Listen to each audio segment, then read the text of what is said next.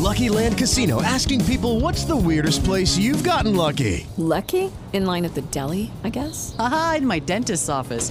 More than once, actually. Do I have to say? Yes, you do. In the car before my kids' PTA meeting. Really? Yes. Excuse me, what's the weirdest place you've gotten lucky? I never win and tell. Well, there you have it. You can get lucky anywhere playing at LuckyLandSlots.com. Play for free right now. Are you feeling lucky? No purchase necessary. Void where prohibited by law. 18 plus. Terms and conditions apply. See website for details.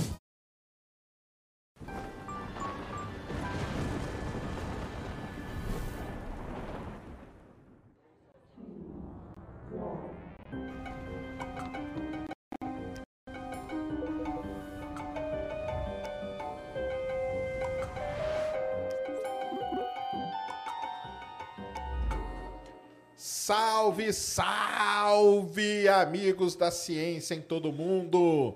Muito boa noite, muito bem-vindos a mais um Ciência Sem Fim ao vivo, ao vivo, sextando e como eu avisei para vocês, agora sexta-feira, nessa nova temporada, vai ser sempre um programa de perguntas, respostas, interação com vocês e vai estar sempre comigo aqui a Ned. Tudo bom, Ned? Tudo bom, Sérgio? Boa noite. Boa noite, meus queridos humanos. Sejam bem-vindos. Isso aí. E hoje a temática é Big Bang. Então se preparem, Big Bang, né? Big Bang ou Bang? Isso aí já vai ser a primeira coisa que nós vamos falar. Então se prepare aí, traga sua pergunta sobre o início do universo. Mas antes da gente começar, vamos para os recadinhos da paróquia. E é o seguinte, a Insider Store está aqui com a gente hoje novamente, porque Dia dos Pais, né? Dia dos Pais está chegando e o pai é aquele que é sempre largado de lado, né? Para a mãe, né? Você vai lá e dá o seu presente e tal. Mas agora tem a Insider para você presentear seu pai. Então, entre aí na Insider Store, use o cupom aí Ciência, só Ciência, você vai ter 12% de desconto. O QR Code está aí, o link está aí na descrição também, para você dar para seu pai camisetas da Insider que são muito boas. Olha aqui, ó, eles fazem do meu tamanho a camiseta, camiseta que não tem cheiro, camiseta que seu pai vai poder pegar ali rapidinho, amassada mesmo, jogar no corpo e sair aí para passear, para correr, para fazer a sua atividade.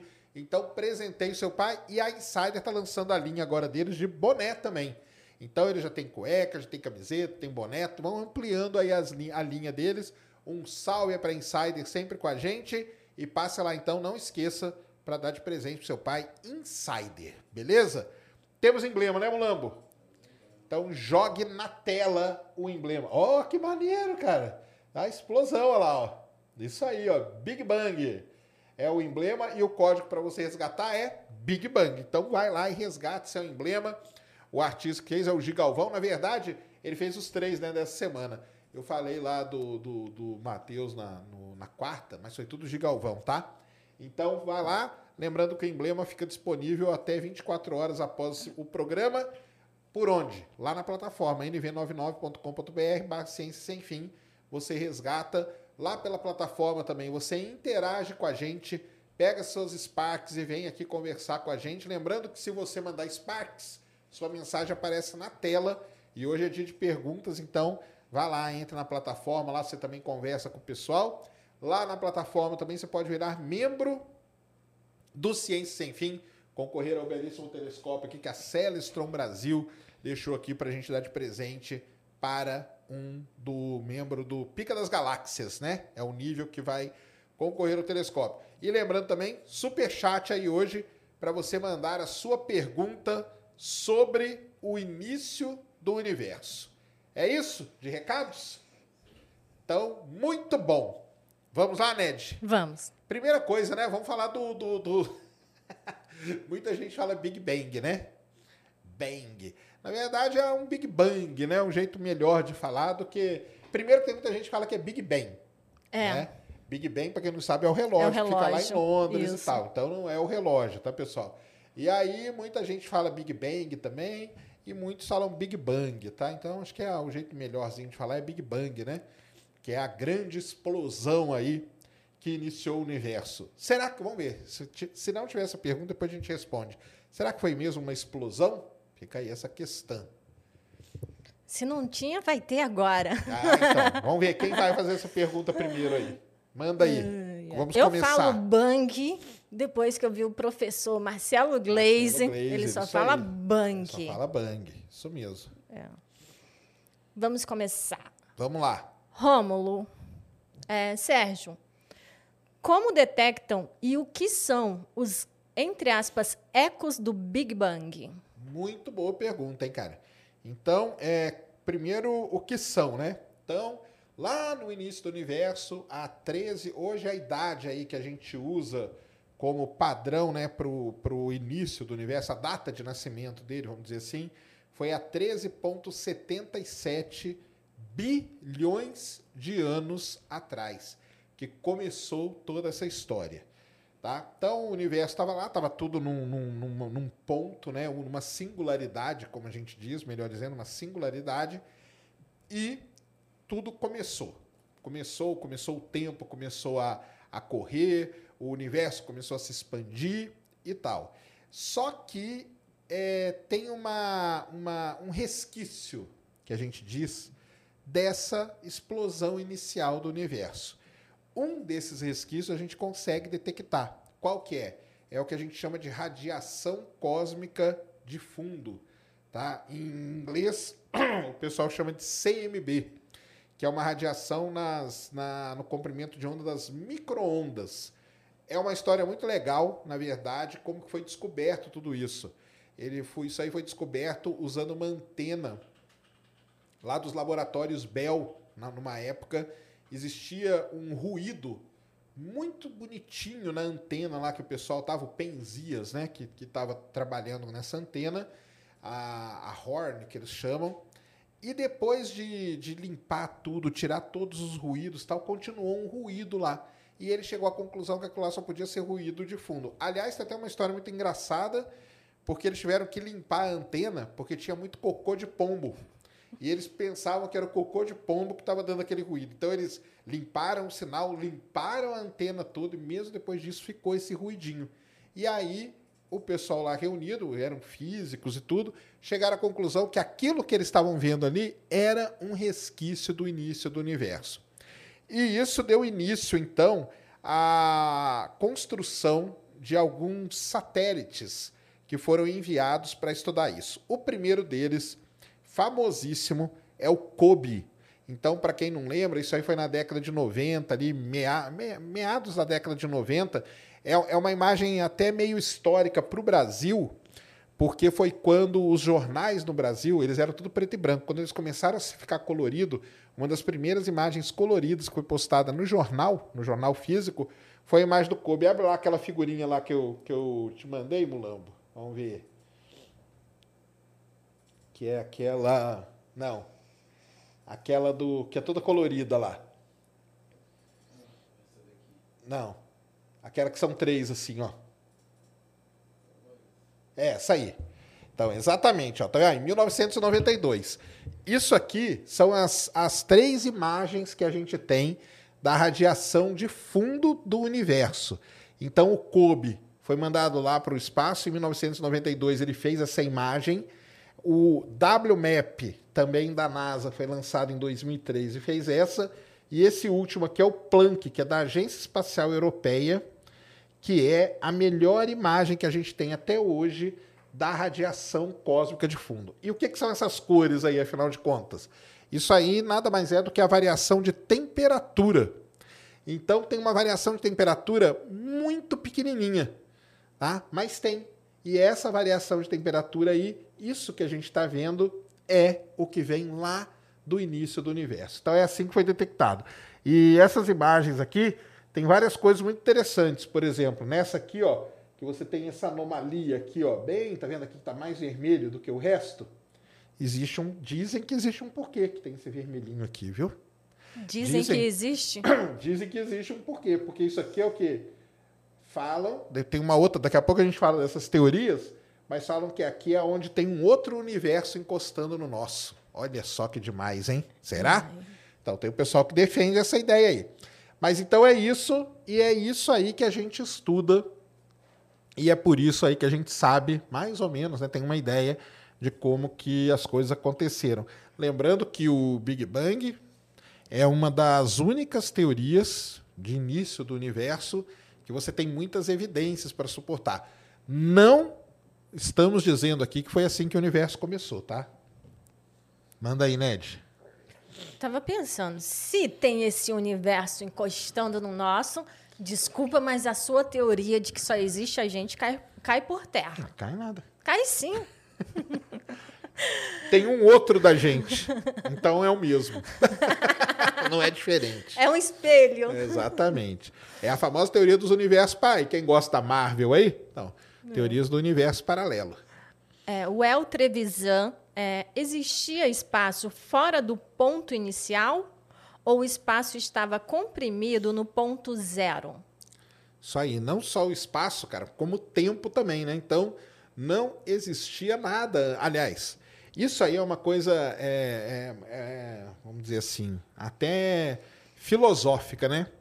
Eu já falei aqui várias vezes, né? Tem até vídeo lá no, no Space Today, podem lá assistir, que uma das últimas entrevistas do Stephen Hawking, antes dele morrer, ele deu entrevista para o Neil deGrasse Tyson e o papo deles era o que teve antes do Big Bang? Ou será que teve alguma coisa antes? Porque a gente considera que tudo começou ali.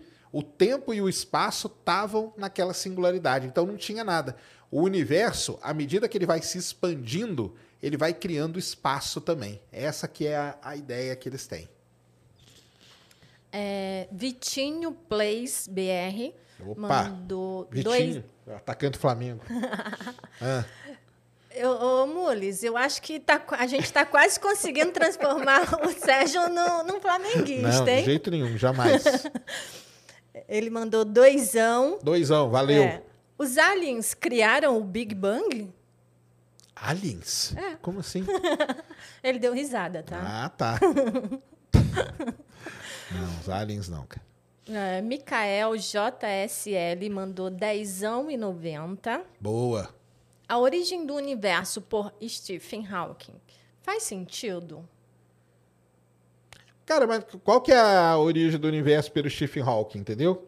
É, o Hawking, ele era um, um- Eu acho que ele li- lidava mais, o Hawking, com o lado da, do buraco negro, né? Então, existe uma das teorias alternativas para o início do universo é que, na verdade, a gente está num buraco negro, porque tem uma singularidade, igual tem num buraco negro, e está tudo se expandindo e a gente não passa de um determinado ponto para fora.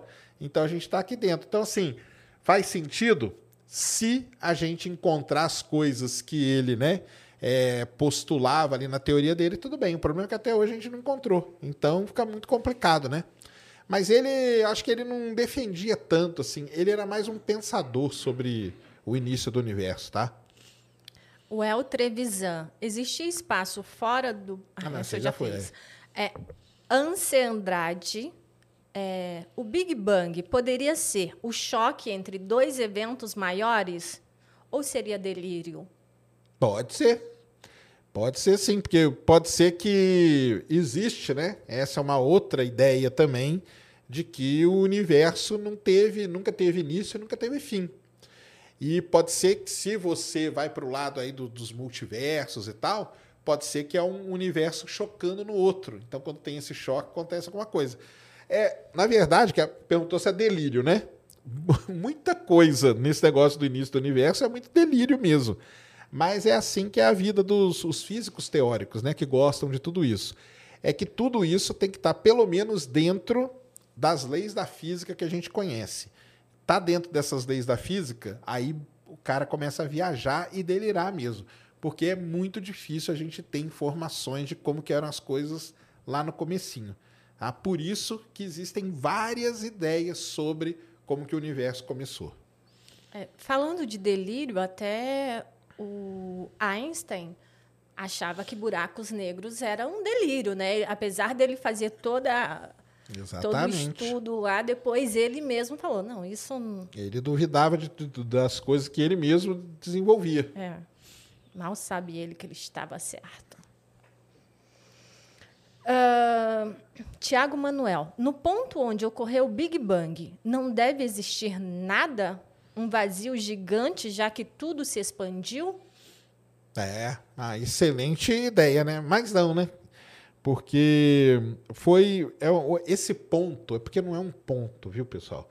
Esse ponto a gente chama ele de singularidade. Então é um. Vamos, vamos, tudo bem, vamos chamar de ponto, mas é uma região, melhor dizendo, aonde a densidade, lá no início do universo, ela tendia ao infinito. Né? Então era, imagina, toda a massa comprimida num ponto de volume quase zero. Quase zero. Então a densidade, densidade é massa sobre o volume, não existe divisão por zero, mas se o volume tender a zero, isso aí o pessoal de cálculo vai gostar, a densidade tende ao infinito. Então era isso que, que a gente tinha no, no, no iníciozinho do universo.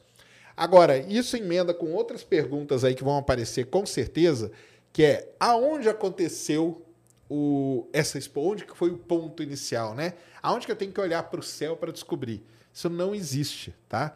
Isso não existe. Por isso que para essas análises todas que são feitas, a gente se coloca no centro do universo.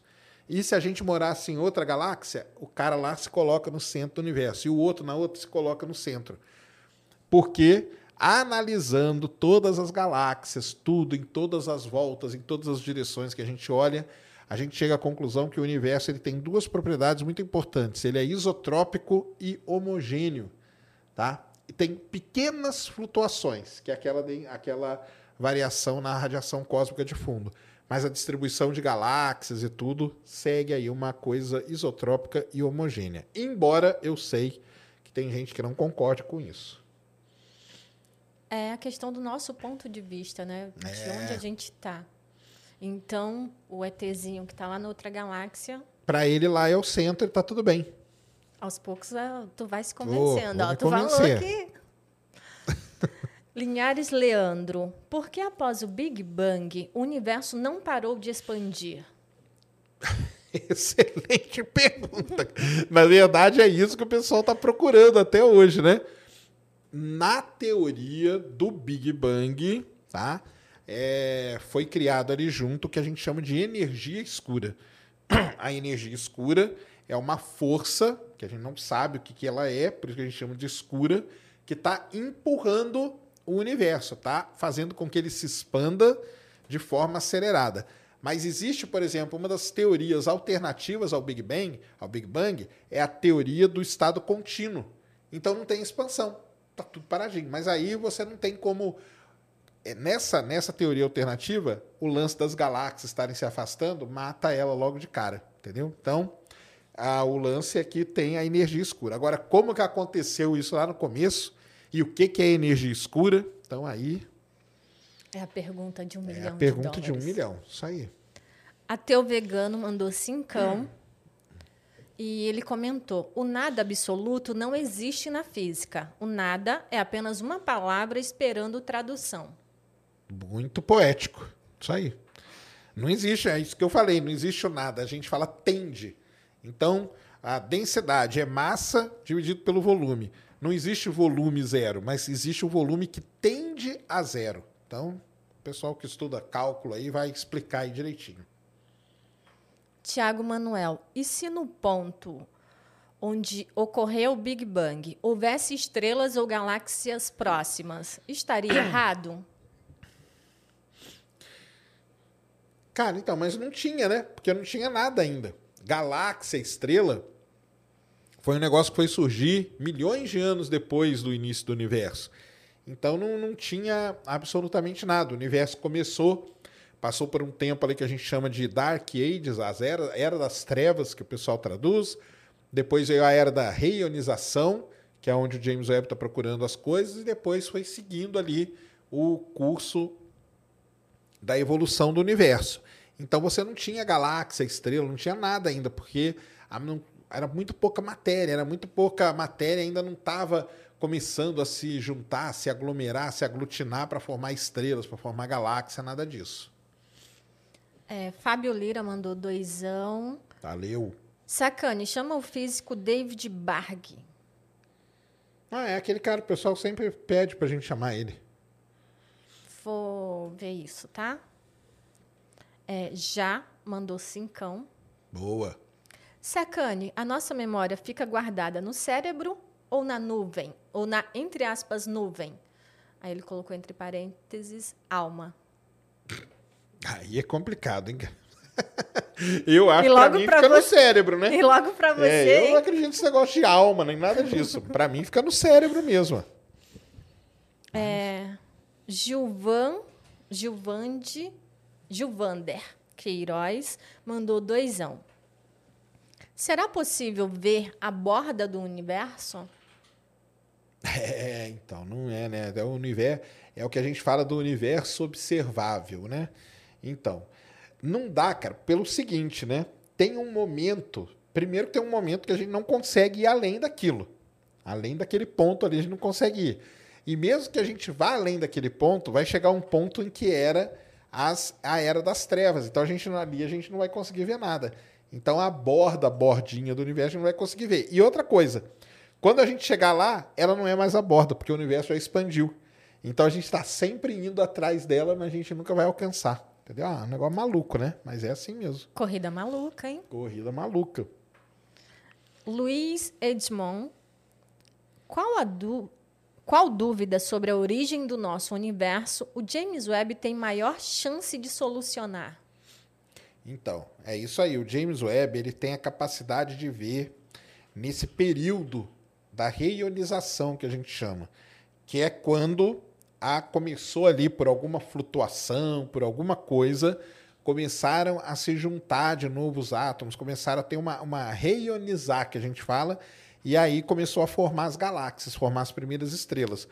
O James Webb ele quer responder isso para gente, como que as primeiras estrelas e as primeiras galáxias se formaram. Se ele responder isso, beleza, a gente vai ter matado uma parte muito importante sobre o início do universo. E aí a gente vai conseguir ente- tentar entender dali para trás. Se ele mostrar para a gente como as primeiras galáxias se formaram, então o pessoal vai conseguir ir um pouquinho para trás com modelos teóricos e tal e ver, ah, se as primeiras galáxias se formaram desse jeito, então a matéria estava assim, assim, assado. E aí a gente vai ter um pouco mais disso. Então o James Webb ele é muito importante nisso. E ele está conseguindo, né? Que aí em duas, três semanas, todo dia ele consegue ver uma galáxia mais distante. Até que ele, ele vai chegar no limite dele, ele tem um limite. Mas isso é muito legal, porque o limite dele já é dentro dessa faixa aí, que a gente chama de período da reionização. Tá? Will Couto ah, acredita que a matéria escura pode ter alguma relação com o Big Bang? Pode ter também. Ótima, ótimo, ótimo pensamento, viu?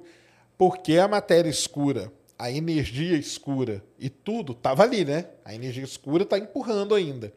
A matéria escura estava ali. Então, qual é o papel da matéria escura no início do universo, na formação do universo? Então, pode ter um papel aí muito importante, sim. Só que, eu, de novo, né? A gente tem que saber o que que é a matéria escura primeiro, para depois ir atrás. Por isso que é muito importante.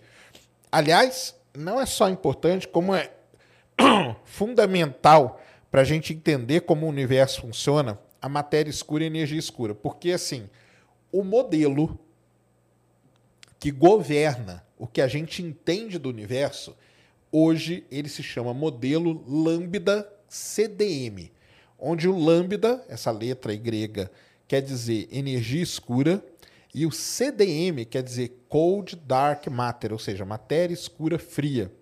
Então, tem duas coisas que governam o universo: matéria escura e energia escura. E olha só, as duas coisas mais importantes do universo, a gente nem faz ideia do que é. Tá vendo só? Por isso que é muito importante todas as pesquisas, trabalhos que são feitos tentando ir, atrás do que é isso.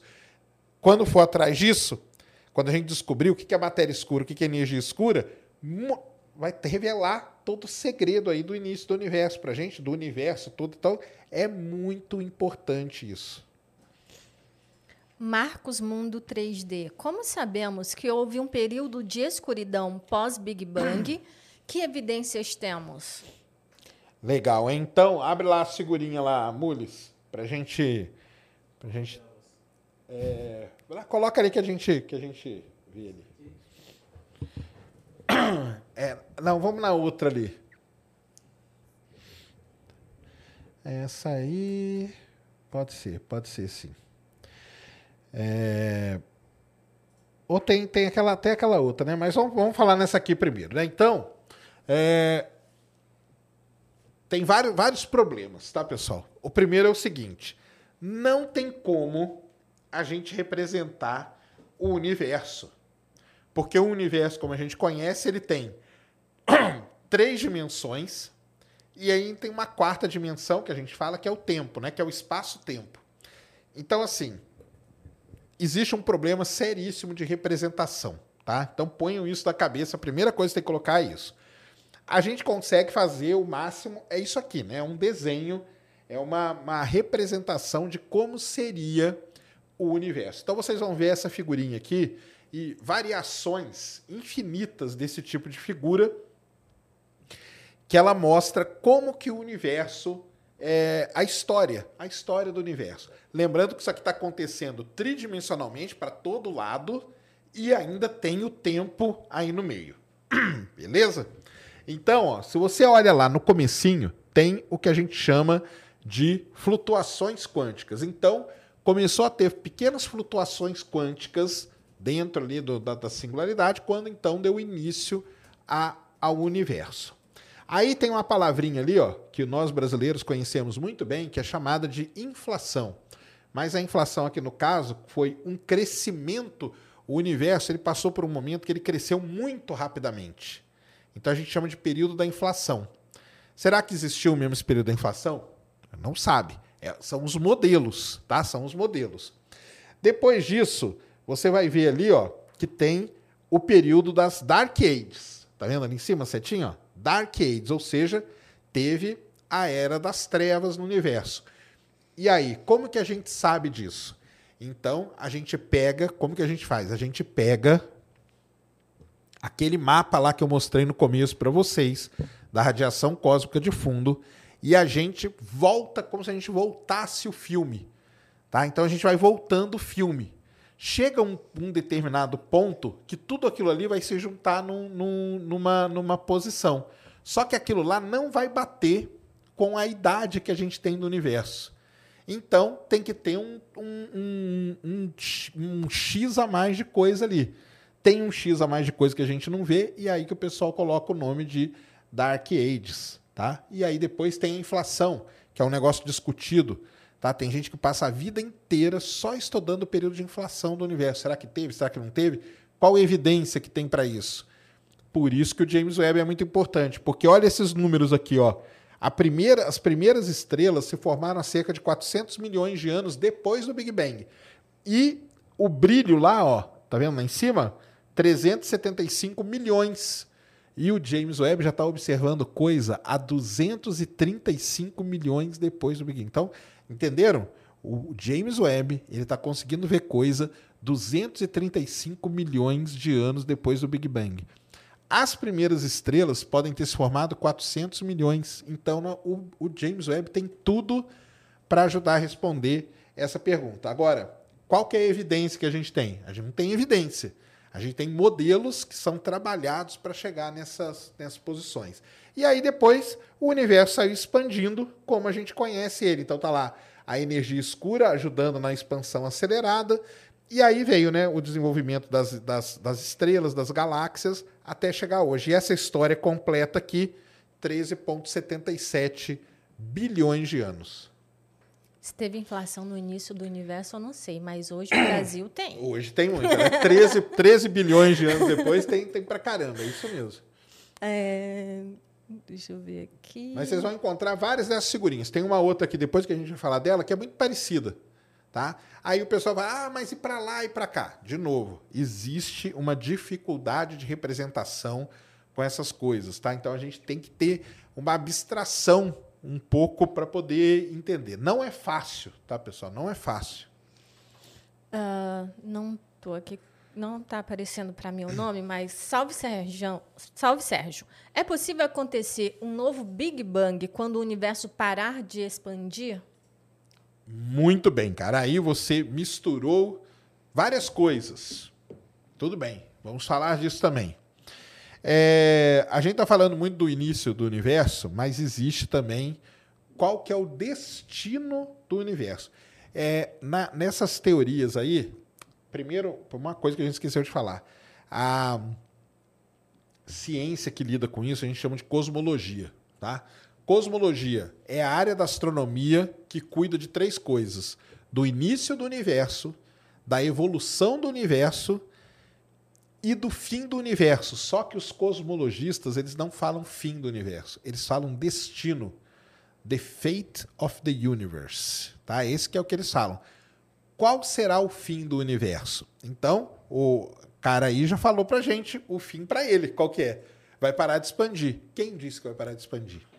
E se não parar? E se ele, ele pode resfriar? Ele pode voltar. Então ele tem várias. Do mesmo jeito que o início do universo existem teorias alternativas para o destino do universo, como que vai ser o nosso, o nosso destino, a gente não tem ideia. Então existem lá o Big Crunch, o Big Rip, o Big Freeze, que são as várias ideias. O universo pode congelar, ele pode parar, ele pode encolher e por aí vai. Então, é, se ele vai. O que, que ele perguntou mesmo? Quando que isso vai parar de expandir, né? Uhum. Vai parar de expandir, parou, parou tudo. Parou. Vai, chegamos num, num, limite do universo. Será que é assim que vai acontecer? Então, essa é uma outro grande problema. Outra pergunta de um milhão de dólares. Sobre o Big Bang, a, a, as, os, os, grandes questionamentos geralmente é, não tem é, é uma... é muito complicado, é, mas fica muito no campo, né, do... É, fica no campo dessa aí, é a viagem que o pessoal faz, é modelos, é muito modelo, né? Então aí o cara muda, ah, e se eu mudar esse pedacinho aqui, o que, que vai acontecer? Aí ele volta e aí vem reescrevendo tudo e vê que então é tudo baseado nisso, porque a gente tem essa limitação, né? A gente chega para ver uma coisa até um certo ponto, dali para trás a gente não vê mais.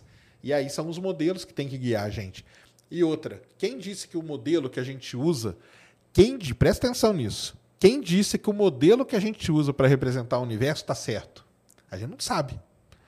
É o melhor que a gente tem no momento. Mas amanhã pode aparecer alguém aí com uma grande descoberta e falar, cara, tu... é o que o pessoal escreve em vários artigos dessa área. Sempre tem lá numa conclusão. E se nada disso acontecer, temos que reescrever a física. Basicamente é isso. Isso que é legal na ciência, que eles não têm esse receio de estar errado. Se estiver errado, não tem nada contra ir atrás e procurar o certo. Exatamente. E é assim que se faz ciência. Não, e isso é importante que você falou, né? Porque assim, ninguém, pessoal, presta atenção, hein? Ninguém está falando que o universo começou com o Big Bang, tá? Aliás, é um amigo nosso lá, o, Mar o Marcelo, o Saturno, né? Ele sempre fala, mas quem disse que começou assim? Eu falo, ninguém disse, cara. Ele já usou o nome de Big Bang também, já, não já? Já usou, então, para zoar. Mas é, ninguém está falando que começou assim. Essa, depois eu vou, vou, mostrar as outras teorias alternativas. Aliás, tem uma até do, do matemático da Unicamp, tá? Famosíssima até. É, o Big Bang é, um, é a que a gente tem o maior conjunto de evidências. Mas amanhã pode surgir uma outra coisa e acabar com tudo isso. Então. Tanto que é, quando a gente fala dele, né, do Big Bang, a gente fala que é a teoria mais aceita é. e não que é, que é ela essa. e pronto. Exatamente. Uh, Renato Armani mandou 4,99 dólares. Opa. Sacane, você é FOD? Você realmente hum. não acredita em Deus? Sim, realmente não acredito.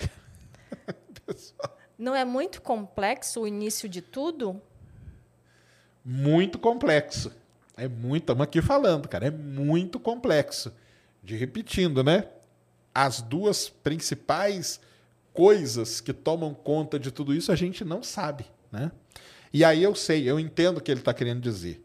É tão complexo que a gente pode abrir mão disso e ir para um outro lado, que é o lado de ter um criador. Bem, se a gente não consegue explicar isso, por que não pode ter tido um criador? Pode sim, pode também, entendeu? Então. Manda um abraço para minha esposa Gabriela. Valeu, Atlanta. Salve aí para sua esposa Gabriela e um salve para Atlanta. FLV Palmiro é, mandou dezão. Valeu. Sérgio, você disse que o pré-sal tem 26 bilhões de barris. Hum. O Brasil consome atualmente um bilhão de barris por ano. isso não nos daria 26 anos de petróleo no Brasil? Quanto tempo temos? Pergunta de um milhão. Beleza. Não é Big Bang, mas nós vamos responder.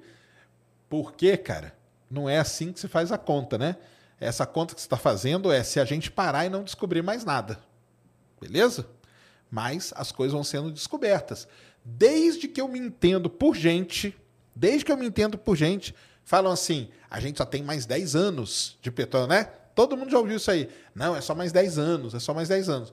Da onde que vem essa frase aí que o pessoal sempre falou? A, a conta que o pessoal faz é o seguinte: se a partir de hoje a gente não descobre mais nada e o consumo continua na maneira que ele está, aí tudo teria um fim. Mas não é assim. Todo ano são descobertos mais e mais reservas de petróleo, não só aqui, mas no mundo inteiro. Então, não é essa, essa conta que você fez. Essa conta que você fez é não descobre mais nada.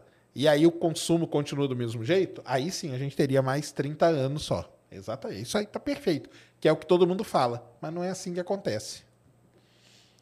Uh, Marcílio Coelho. James Webb chegando ao Big Bang é o fim de jogo? Seria, né? Lembrando que ele não consegue chegar no Big Bang, viu, pessoal? O James Webb, dizem aí as más línguas que o limite dele é chegar a 200 milhões de anos depois do Big Bang. Nesse primeiro mês aqui, o pessoal já chegou a 235. Então, vamos dizer assim, né? Faltam 35 milhões ali de anos, que esse seria o limite do James Webb. Mais para mais perto ele não consegue. Por que ele não consegue? Porque tem uma limitação. Ele tem um tamanho, ele tem um tipo de, de comprimento de onda que ele observa, então ele não consegue mais. Então ele não vai chegar no Big Bang. Mesmo porque para chegar no Big Bang tem que passar pelo quê? Pela era das trevas. E a gente não vai conseguir ver nada ali. Então, existe um limite para esses instrumentos. O limite do Hubble foi ali na casa de 400 milhões depois do Big Bang. O James Webb vai um pouquinho mais, vai 200 milhões mais para perto, mas ainda não vai chegar. Agora, o dia que, se alguém chegar, se algum instrumento chegar, aí é o fim, fim do jogo, não, né? Começo, né? É o começo. É, Vinícius JC mandou cincão. Valeu. Sérgio, te perguntar, o que acontece quando um foguete explode?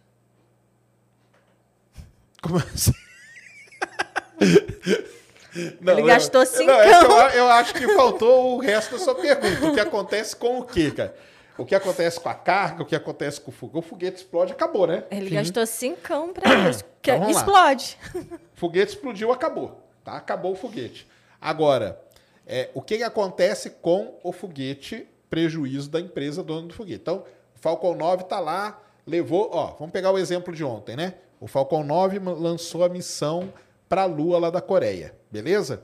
Se o Falcon 9 explode com a missão ainda, vamos supor que ele explode e a missão tá nele, problema do, do, do, do Elon Musk, entendeu? Problema dele.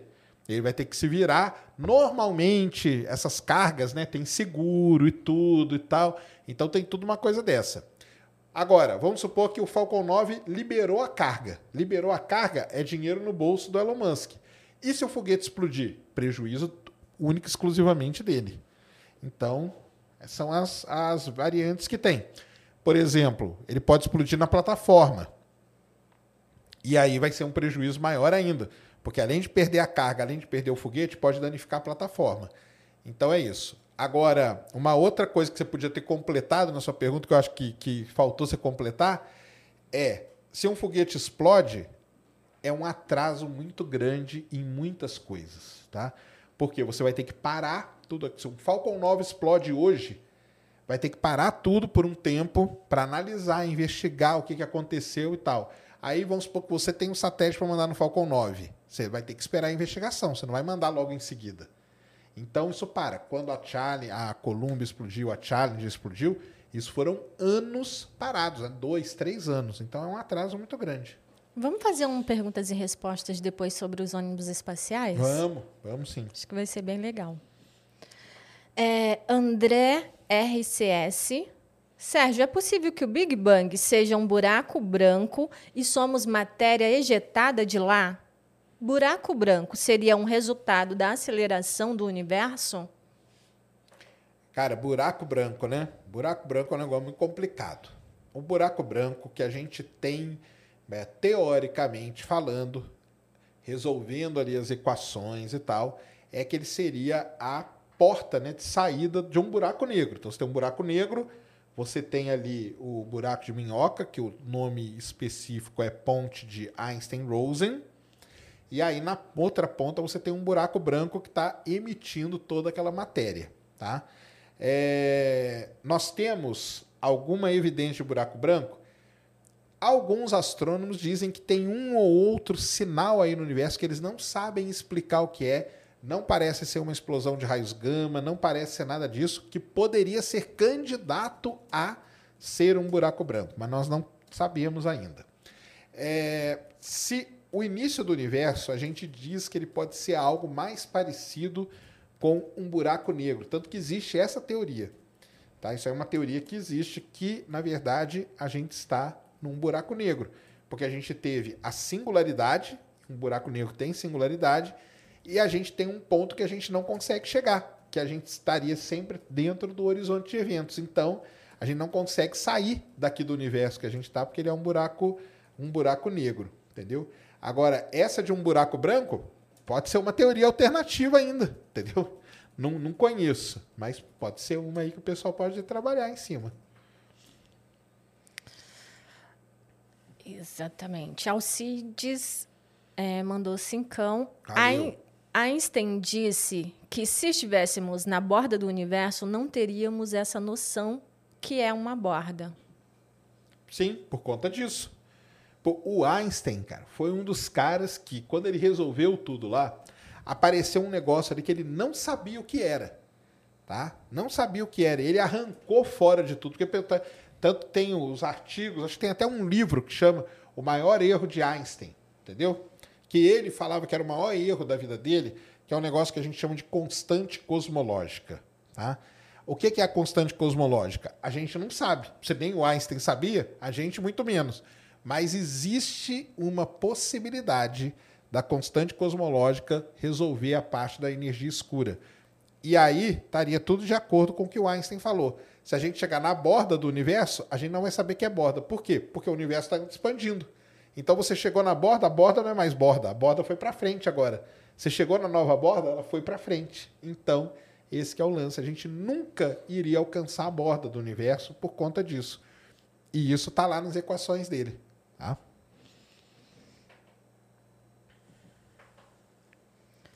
É, Azi mandou dezão. Opa, valeu. Sua opinião, existe alguma relação entre os bolsões de energia escura dos japoneses com a espuma quântica do bóson? Seria partes da pastilha de freio que parou a energia para cristalizar os átomos?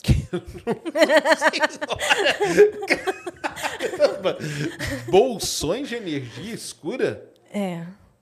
Sua opinião. Eu existe nunca vi isso aí. Deixa eu até bolsão de energia escura do, dos alguma japoneses? relação entre os bolsões de energia escura dos japoneses com a espuma quântica do bóson?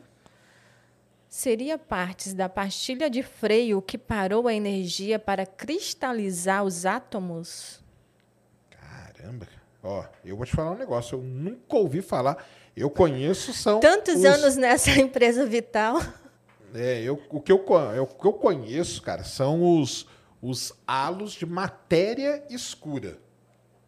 Isso sim, entendeu? Tem a matéria escura, ela tem, ela, vamos dizer assim, ela tem aglomerações dela, entendeu? Então tem regiões que você tem mais matéria escura do que outras. Agora, bolsão de energia escura, cara, essa aí eu vou ficar devendo. Eu nunca ouvi falar mesmo. É Algum estudo novo, não sei, porque os japoneses estão fazendo bastante Ah, estudos. Então, mas é que os japoneses, até né? recentemente, eles pu- publicaram artigos sobre a matéria escura. Isso é um negócio que muita gente confunde. Tem que ver se é matéria, energia escura ou matéria escura mesmo. É porque se a matéria escura já é difícil, a energia é mais difícil ainda. Exatamente. Porque a energia escura, é assim, pensando aqui, seria difícil ela se concentrar num bolsão, porque na verdade a energia escura é uma força, entendeu? Ela é uma força que está empurrando o universo para ele expandir acelerado. Então, vê aí se não é bolsão de matéria escura, tá? Ou se alguém do chat souber, escreve aí.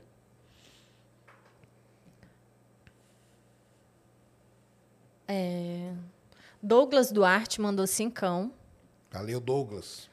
Sérgio, quando surgiu a ideia do desenvolvimento inicial do universo, quem foi o primeiro a propor a teoria do Big Bang? Muito bom, cara. Primeiro foi um padre, né? Foi o padre. Foi o famoso Jorge Lamatre, né? Foram ele e outros ali, mas começou com ele que propôs essa teoria e, e essa maneira do universo ter iniciado por uma grande expansão, tá, pessoal? Então, assim, o Big Bang a gente não fala que ele é uma explosão. Ele acabou recebendo esse nome meio de forma, vamos dizer, sei lá, pejorativa, entendeu? Mas o, o, o, a maneira melhor de você explicar é como se ele fosse uma expansão. Porque, na verdade, nada explodiu, senão eu já não estaria aqui, né? Então as coisas foram expandindo a partir de uma singularidade. Então o George Lamatre lá que, que propôs isso aí. E um pouco, pegou um pouco lá do pessoal da radiação de fundo e foi pegando várias pequenas evidências que tinham por aí. Tá? Então pegou lá as galáxias do, do Edwin Hubble, pegou a, a radiação cósmica do e ele, ele teve a capacidade, vamos, ter, vamos dizer assim, de juntar todas essas pecinhas numa teoria que explicaria o, como que o universo começou. Além de outras coisas, tá? que tem também identificação de determinados elementos químicos a determinadas distâncias, e ele teve essa capacidade de juntar tudo isso. CEAA, Astronomia Oficial. É, será que o James Webb poderá nos revelar em breve se o universo realmente tem um criador ou não? Um criador? Sei, difícil, hein? O que, que você acha? É um criador? Cara, é, eu entendo, entendeu? Esse negócio do Big Bang, início do universo, ele, ele leva muito para esse lado, né? Pelo fato de ser muito mistérios. Mas assim, como que ele revela, revelaria é. um criador? Sei lá, ia fotografar alguém, alguém já, fazendo já alguma coisa? Aí, né? Sério? É, já, eu já ouvi. Será que o, o James Webb pode fotografar a mão, a mão do criador? Cara, eu não acredito nisso, entendeu? Agora, vai que o James Webb mostra mesmo, aí acabou, né? Para mim. Mas... Jogando dados, né? é, exatamente. Mas é difícil, cara. Como eu falei, né? O James Webb ele vai chegar num determinado ponto ali, num limite, aonde o universo ele já estava um pouquinho ali desenvolvido já. Tá? Esses 230, 200, 200 milhões de anos aí depois do Big Bang. Então, para chegar no Criador, você teria que avançar mais ainda para trás, tá? Isso é de bugar o cérebro, né? Porque, tipo assim, imagina o James Webb observando lá o início do universo e tá lá um ser. Já pensou? Doideira. E haja hein? luz. É, então. É isso mesmo. Esse, isso aí buga mesmo. É, Jefferson Lopes mandou cincão. Por que há no universo mais elementos pares que ímpares? Ah, isso aí já perguntaram. Perguntaram até na, na, na live lá com o, com o pessoal do, do GMT. Eu esqueci a resposta. Mas é, tem esse negócio aí, né? Mas acho que até o professor lá ele não soube explicar assim 100% não, viu? Desse negócio aí. Vou, vou guardar essa aí, depois eu respondo, cara. É, Bruno Simeone mandou cincão. Como os cientistas sabem para qual lado o universo está expandindo? É o lado oposto de onde ele estava retraído? Então, de novo, né? Não tem esse negócio de lado, tá? Para todo o lado que a gente olha, então se eu pegar um telescópio aqui e olho para aquela região do céu bem profundo, vou estudar milhões e milhões de galáxias. Depois eu viro para cá e estudo milhões e milhões de galáxias para cá, para lá, para todo lado na hora que eu ponho tudo isso no mapa, assim, eu vejo a distribuição das galáxias, está meio uniformizado, entendeu? Então, não tem lado para gente, não, não existe esse negócio, ah, é ali que começou, é para lá que está expandindo. de novo, né? É porque a rep... É, tem esse problema da representação, tá? A representação, como a gente tem uma limitação de desenhar as coisas, dá a impressão que ele começou nesse ponto e está expandindo a partir daqui, né? Mas não é assim. Você tem que imaginar o negócio como um, um, um 3D um, com mais coisa, tá? Então ele está crescendo de uma forma uniforme para todos os lados e de forma é, homogênea, isotrópica e tudo. Então, esse que é a questão. É, como eu falei, isso aí é muito complicado pela limitação da representação que a gente tem, tá?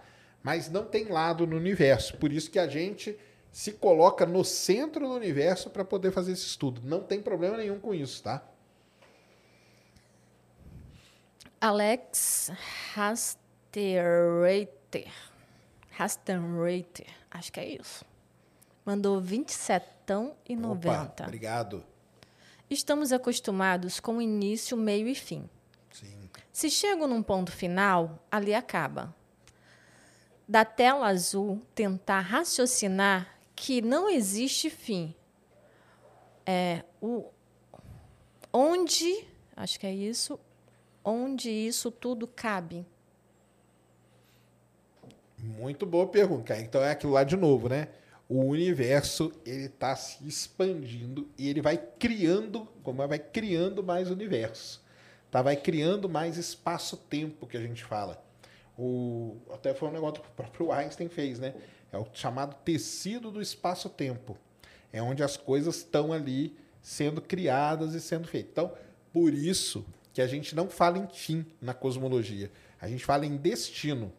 E aí, será que vai parar um dia? Será que vai congelar? Será que vai. É, porque pode ir esfriando até que congele. Pode chegar um momento que simplesmente para. E pode chegar um momento que para e volta. Então, como que vai ser isso? A gente não tem a menor ideia a menor ideia de como vai ser. Mas assim, buga muito, entendeu?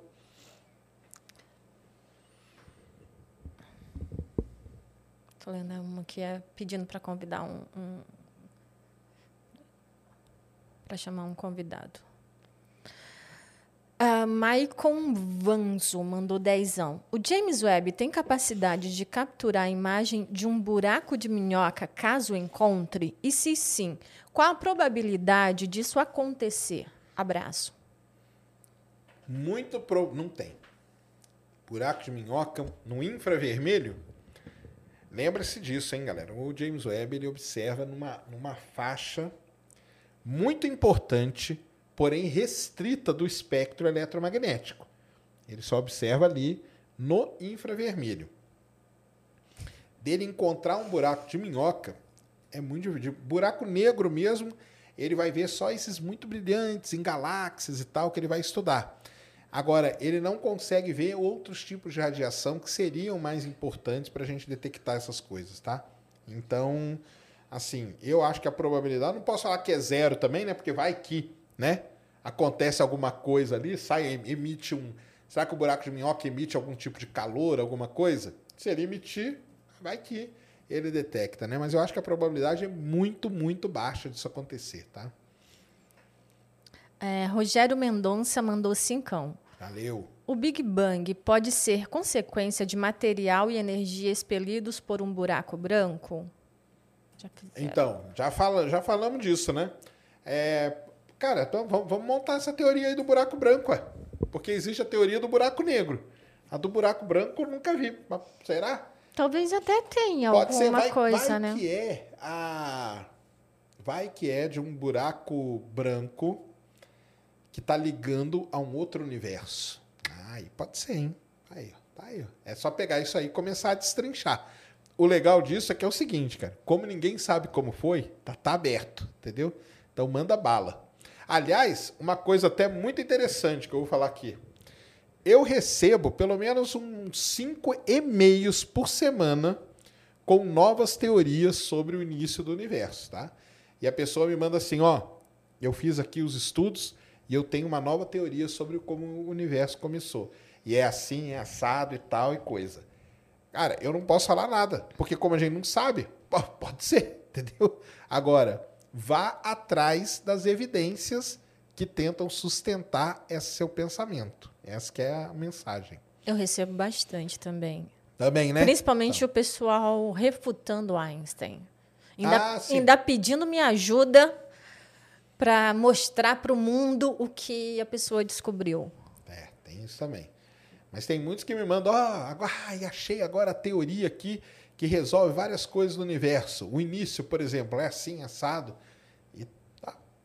Só que tem que ir atrás das evidências. Então, essa, ah, é um buraco branco? Pô, vamos atrás das evidências. O que, que tem? O que, que é um buraco branco? Como que ele é fisicamente? Será que pode ser um, de um vindo de um outro universo? Poderia. Tem, e aí, beleza. Guilherme AZ1. A singularidade do Big Bang é como a de um buraco negro, só que muito maior por ter muito mais matéria? Então, a sin- singularidade não tem esse negócio de maior, né? Ela vai. A, a- lembra? Singularidade é a massa dividido por um volume que tende a zero, onde a densidade tende ao infinito. Então, nos dois casos, a densidade está tendendo ao infinito. Por isso que o pessoal criou essa teoria alternativa ao Big Bang, que é a teoria que a gente é, o, começou como um buraco negro. Então, a singularidade, singularidade é singularidade. É uma coisa matemática, né? Vamos dizer. Jonathan Santos mandou dezão. Valeu, Jonathan. Se um buraco negro condensa a matéria e, ao mesmo tempo, pela massa, distorce o espaço-tempo, infinitos buracos negros poderiam afetar diretamente a velocidade e expansão do universo para mais ou para menos? Sim. Tanto que existe a ideia de que a matéria escura seria o quê? Uma aglomeração de milhões e milhões de buracos negros. Por quê? Porque lá no início do universo podem ter, podem ter sido criados buracos negros pelo colapso de grandes nuvens de poeira. Era muita nuvem de poeira muito densa, muito pesada. Ela pode ter colapsado diretamente para buracos negros. E esses buracos negros primordiais, que a gente chama, eles podem estar vagando por aí. Então, já existe. Aí não é a teoria do Big Bang, é a teoria da matéria escura. Porque assim, ó, a teoria do Big Bang tem várias coisas alternativas. Só que a matéria escura está sempre inserida.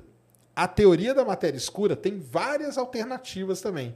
E uma das alternativas da matéria escura é que ela seja, na verdade, uma aglomerações de buracos negros primordiais. Aí tem sentido o que você falou, sim. É, Jeca Tatu mandou dezão. Boa noite. Se as galáxias são consequências do mesmo mecanismo que formam o universo, como podemos achar que singularidade da nossa existência é única? Existe algum exemplo ou evidência disso? O pessoal, essas perguntas, eles, eles pensam, vamos lá, repete aí, né? Vamos, vamos com calma. Se as galáxias são, Galáxias, ah. são consequências do mesmo mecanismo que formam o universo, Mas não, não é do mesmo mecanismo que forma o universo. Não é. Galáxia é uma. é, como, aí você vai entrar na teoria de como que as galáxias se formaram. É diferente de como o universo se formou. As galáxias, elas não nascem de pequenas singularidades ali, vão, entendeu? Expandindo e cria uma galáxia do nada. Não é assim. Galáxia a gente sabe relativamente bem como ela se forma. O James Webb está aí para responder algumas perguntas ainda, mas as galáxias elas vão, começam a se formar com aglomerados de estrelas que começam a se juntar, se, a- se juntar num centro, aquilo ali tudo começa a criar, atrair mais matéria e ficar. Então a galáxia, o mecanismo que forma uma galáxia, ele é diferente de um mecanismo que formou o universo, como a gente de novo, né? Com, na, na visão que é mais aceita aí, que o universo surgiu dessa singularidade e expandiu. A galáxia não, tá? A galáxia a gente tem o mecanismo de como ela forma. Continua aí. Então isso aí tem essa diferença já.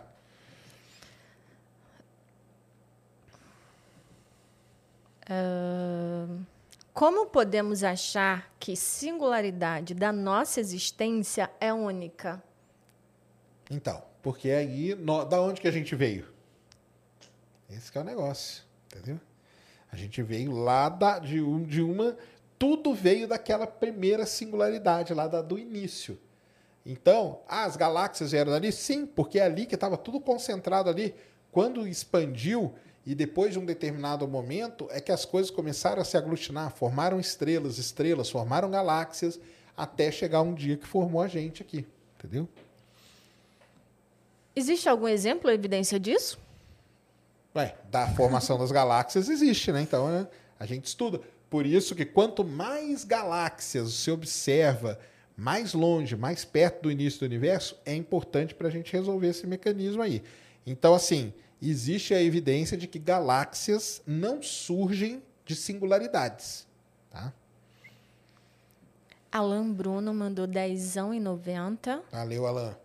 Existem outras teorias para o início do universo? Muito bom. Existem várias. Põe aí, Mulambo, na tela, Tava... aquela, aquele site lá que eu te mandei. Estávamos aguardando essa pergunta, é... né? Não, o site lá. Não. Não, o site. Aquele sitezinho lá. O link que ele mandou. Foi o primeiro que eu te mandei aí, ó. É, esse aí mesmo. Isso aí, ó. Então, volta ali no título ali pra galera. Ó, tá vendo aí, ó? Cinco alternativas à teoria do Big Bang. Beleza? É, e por que, né, que o Big Bang ainda triunfa, né? Ainda, ainda ganha de todas elas, tá? Então, vamos descendo aí.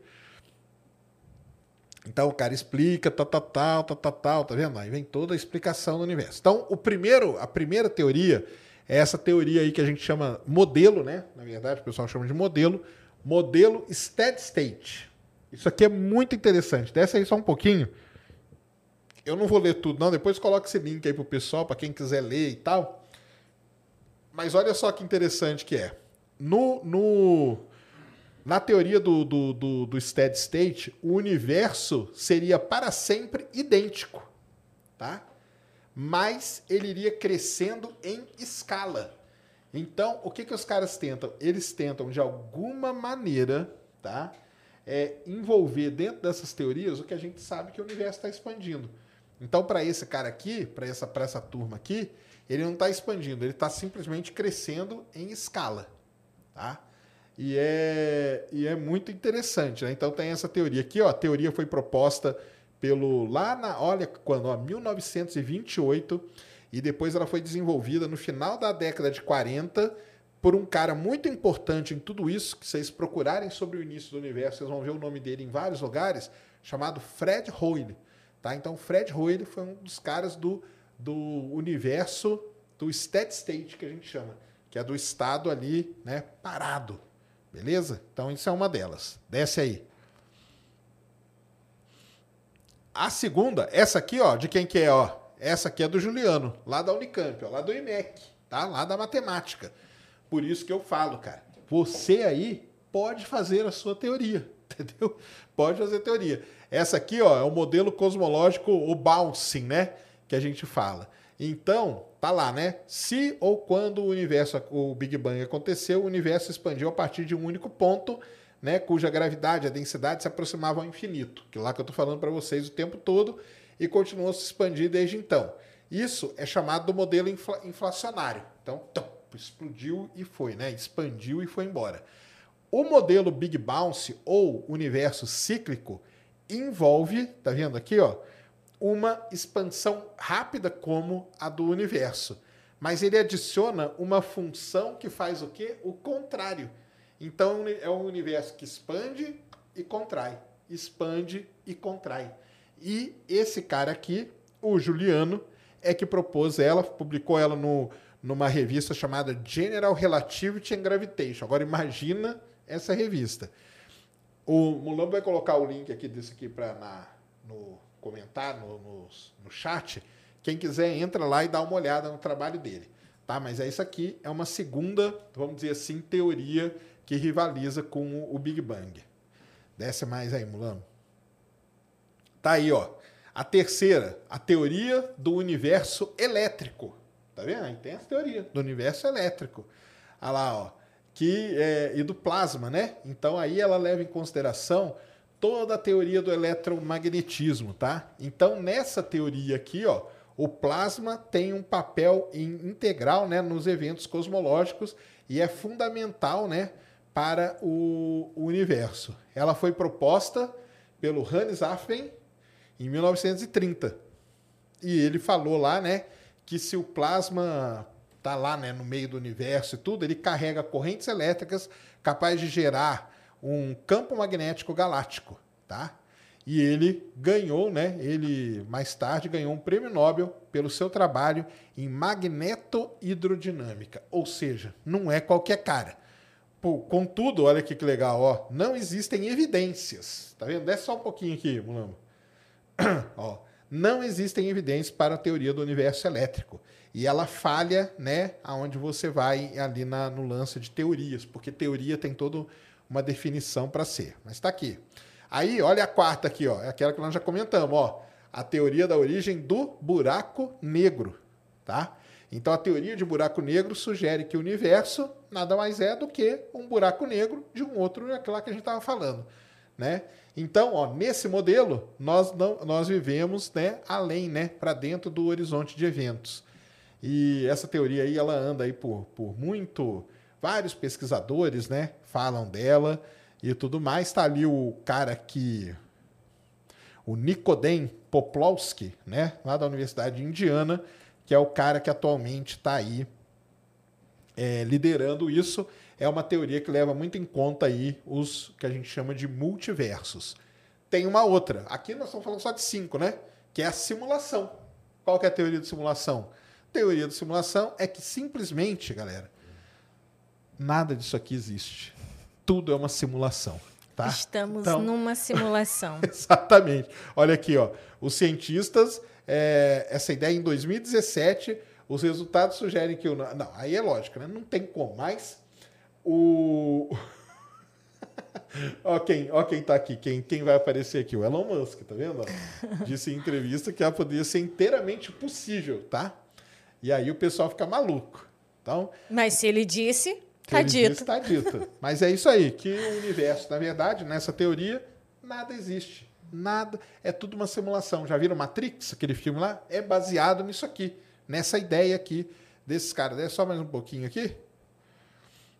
Aí ele fala ali, né? Para o computador é, registrar os dados, mesmo em poucos elétrons, a memória seria não sei quanto e tal, não sei o quê. Aí olha o que, que eles colocam aqui, ó. Fique seguro para dizer que nós não somos um produto de, uma, de um PlayStation alienígena. Vai que. Será? Né? Vai que. Nós somos apenas pixels aqui, ó. Tá? Então. É... Lógico, aí ele termina aqui, ó, falando, tá? Que apesar de tudo isso, a teoria do Big Bang ela continua sendo a mais aceita explicação para a origem do universo. Mas na ciência empírica, né? Nenhuma teoria pode ser esquecida. Por isso que até da simulação ela entra aqui no meio. Então tá aí cinco, mas existem muito mais, tá? Se você procurar aí você vai achar outras seis, outras dez, porque é aquilo que eu falei. Se você não sabe como começou mesmo, se você não tem a certeza, você pode desenvolver suas teorias, contanto que você comece a colocar evidências nela, até a teoria ali da simulação que a gente viu. Mas aí, qual que é a evidência para que tudo isso aqui é uma simulação? Não tem. Então vai caindo por terra. Beleza? Caramba, a pergunta do Guilherme Jorge faz. Ele acompanha a gente desde lá de 2016, eu lembro dele. Ah, é? É, ele mandou R$ 109,90. Opa! Obrigado, cara. Valeu aí. Pagando o nosso monstro hoje. É. ele mandou: se olharmos em uma direção e, achar, e achamos uma galáxia X a 13 bilhões de anos-luz e olhamos na direção oposta, uma galáxia Y a 10 bilhões de anos-luz, como alguém na galáxia X seria, veria a galáxia Y? Teria. Aí é complicado pra caramba, cara. É muito complicado. Porque aí você vai ter que levar em consideração a expansão do universo. Então, por isso que, por isso que, o que, que acontece? A gente se coloca no centro. Então, o cara lá na galáxia X, ele vai se colocar no centro do universo. Ele vai observar a nossa galáxia a 13, né? E ele não vai observar a outra que está a 10. Entendeu? Ele não vai observar a outra. Porque ela vai passar do limite do que ele consegue observar. O cara que estiver na de 10, ele vai se colocar no centro do universo também. E aí vai, vai ser a mesma, a, mesma, a mesma coisa que vai acontecer. Então, essa que é a grande questão. E uma outra grande questão muito importante, tá? até aproveitar a sua pergunta para explicar isso um pouco. Os astrônomos, cara, nenhum fala em anos-luz, tá? Nenhum deles, nenhum, nenhum, nenhum. Isso aí é uma coisa para gente. Eles falam no famigerado Z. Ele, a gente mede as distâncias no universo pelo desvio para o vermelho, pelo redshift que chama.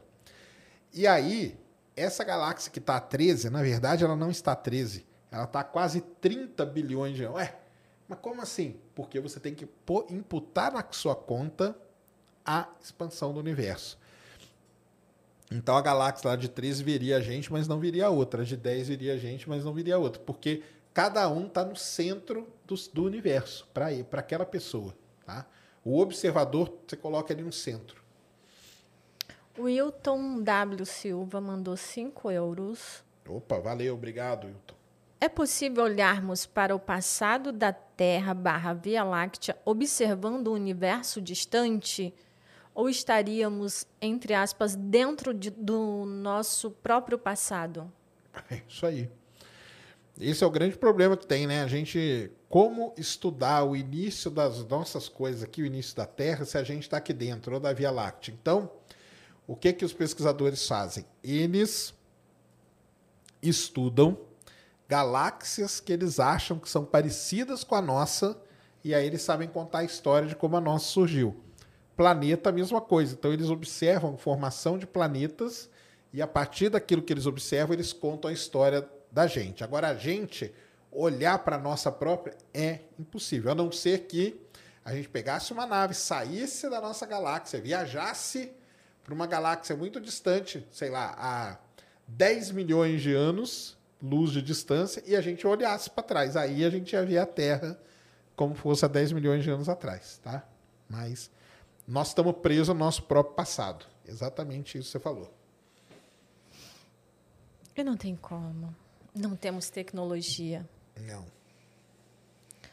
Uh, Estereoque Romantic mandou cinco.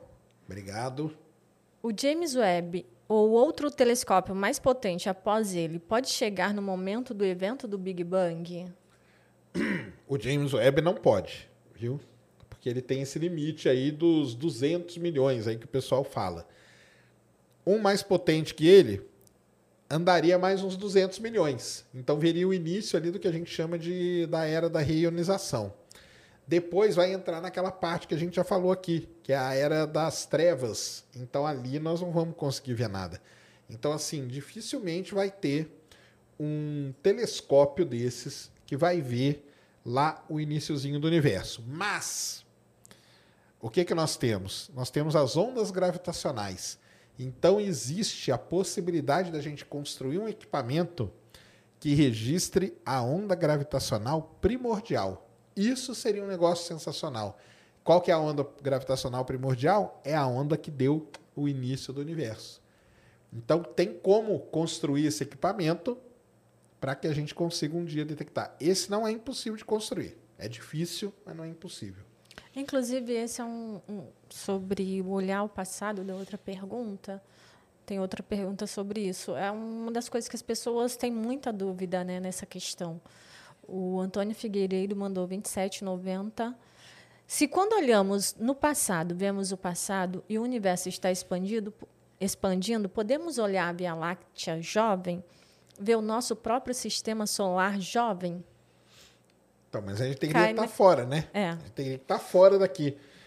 Porque nós estamos dentro, entendeu? Nós estamos dentro. Mas se pudesse. Aí sim. Sim. É a mesma coisa, imagina. Na verdade, o ET lá, que está lá na outra galáxia lá. É. É a mesma coisa. Imagina que você constrói a sua casa. E aí passa um tempo, você pega e constrói uma outra parte da casa. Mas você está morando dentro da própria casa. Você não consegue ver a sua casa como ela era antes. Agora, se alguém estiver de fora, muito longe, vai ver todas as etapas da construção da sua casa. Então, essa é mais ou menos isso que acontece. Tá? É, esse é um problema seríssimo da gente estar tá dentro da nossa galáxia, dentro do nosso planeta. A gente não consegue olhar para ele no passado. Por isso que a gente estuda outros que são parecidos para ter uma ideia de como a gente chegou até aqui. Não. Tem? Manda aí então, Mulano. Joga na tela. Joga na tela. Brunão. Fala, Brunão. Salve, salve, família do Ciência. Salve, salve. Teoricamente, estamos a 13 bilhões de anos-luz do início do universo. Boa.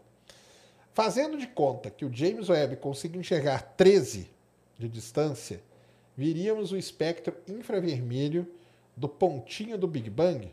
Não. Não veríamos, não. Porque. É, é porque nós não estamos a 13, né, cara? Então aí você aproximou demais. entendeu? Aí se tá muito tá, perto. Tá, tá muito aproximado. É, o, o, nós estamos a 13,7. O James Webb já observou a 13,5, cara. Entendeu? Ele já está ali perto. Ele já está ali perto. Mas o que ele vê são galáxias já. Então ele não está vendo coisa. Ele só consegue ver a galáxia já formada. Antes disso, não viu. A não ser que daqui a pouco, né, ele consiga ver as primeiras estrelas. Esse é um negócio marcante dele ver a formação das primeiras estrelas vai ser legal. Agora, do Big Bang, ainda vai faltar ali uns 200 milhões de anos. 200 milhões de anos, cara. Eu sei que dá vontade de aproximar. Mas, infelizmente, na hora que a gente tá falando desse jeito, não pode. Tá? Caramba, já tá chegando. Por que, que não vai só mais um pouquinho, é, só mais né? um pouquinho. 200 milhões não é nada, né? A força usada em um buraco branco é a mesma da expansão do universo? Não a expansão do universo é uma soma, né? De, de é a energia escura aí que, que empurra para mais veloz. Beleza, Brunão? Solta outra, Mulambo. Andrade, olha, tem um avatar do avatar mesmo, olha que maneiro. o avatar dele é o avatar. O legal de mandar mensagem por Sparks é que aparece na tela, é, né? aparece na tela e tudo. E lá na plataforma você pode pôr seu avatar, né? Então tem várias, várias vantagens aí. Andrade 7. Fala, Big Sérgio, beleza? Beleza. Tudo bem, Ned? Tudo bem. Beleza. Sérgio, a gravidade possui uma origem? De onde ela vem? Como é formada? Cara, a gravidade ela tem uma, tem origem na massa, né? Então, a partir do momento que alguma coisa começa a ter massa, começa a ter força gravitacional. Eu tenho essa coisa tensa lá, tudo vai tendo. Então, ela origina a partir da, quando começa a ter massa. Ah, lá no início das coisas, né, você tem nuvens né, de poeira, gás e tudo. Quando passa alguma coisa que perturba, ela começa a se juntar pela força da gravidade. Porque é muito pequenininha, mas são milhões e milhões de partículas se juntando. Tá? Pode mandar um salve para o Vinícius Andrade e para o Igor Mateus? Um salve para o Vinícius Andrade e para o Igor Mateus, tá? Valeu aí.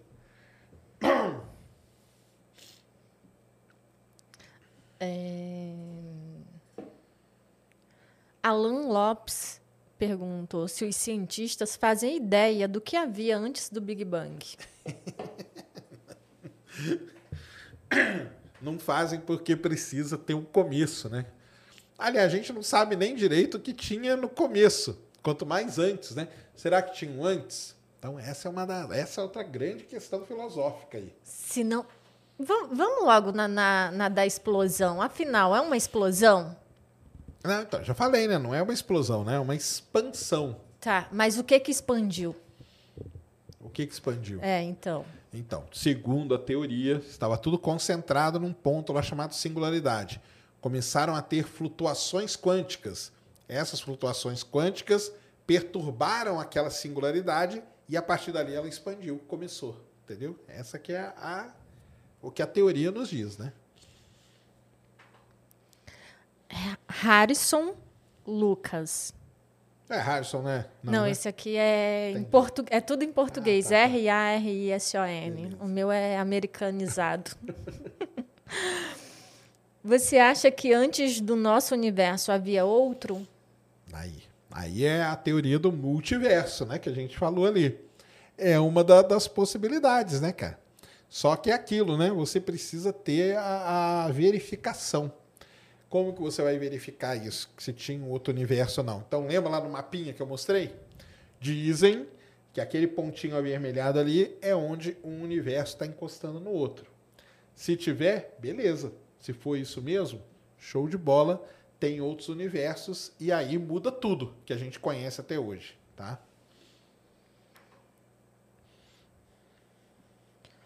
Ah, Josimar Alen- Alencar. Por que o céu, num universo infinito, em extensão, acredito que seja expansão, né? E com infinitas estrelas, é escuro à noite? Boa pergunta, cara. Isso aí é sensacional. Isso aí existe um paradoxo que explica isso. Chama-se paradoxo de Olbers. Procurem aí que vocês vão ver o paradoxo de Olbers. O Olbers foi um cara que ele pensou exatamente o que você pensou. Se tudo que está ali no céu são sóis, né, que eles falavam, ah, ali é- cada estrela é um sol, por que a noite é escura? Não era para ser super brilhante? Se eu tenho milhares e milhares de estrelas, por que, que a, noite é escura? E aí? Por quê? Aí o pessoal começou a ir atrás. Olha só como que eles descobriram que o universo está em expansão. Presta atenção. Tem a ver com, com o paradoxo de Olbers. Eles começaram a pensar em várias possibilidades. Qual que foi a que, que deu certo? A da expansão do universo. Por quê? Porque tem esses milhões aí, mas não tem. Porque a luz ainda não chegou aqui. Entendeu? Então a luz está vindo. Então a expansão do universo explica o chamado paradoxo de Olbers, que é a questão de por que a noite é escura.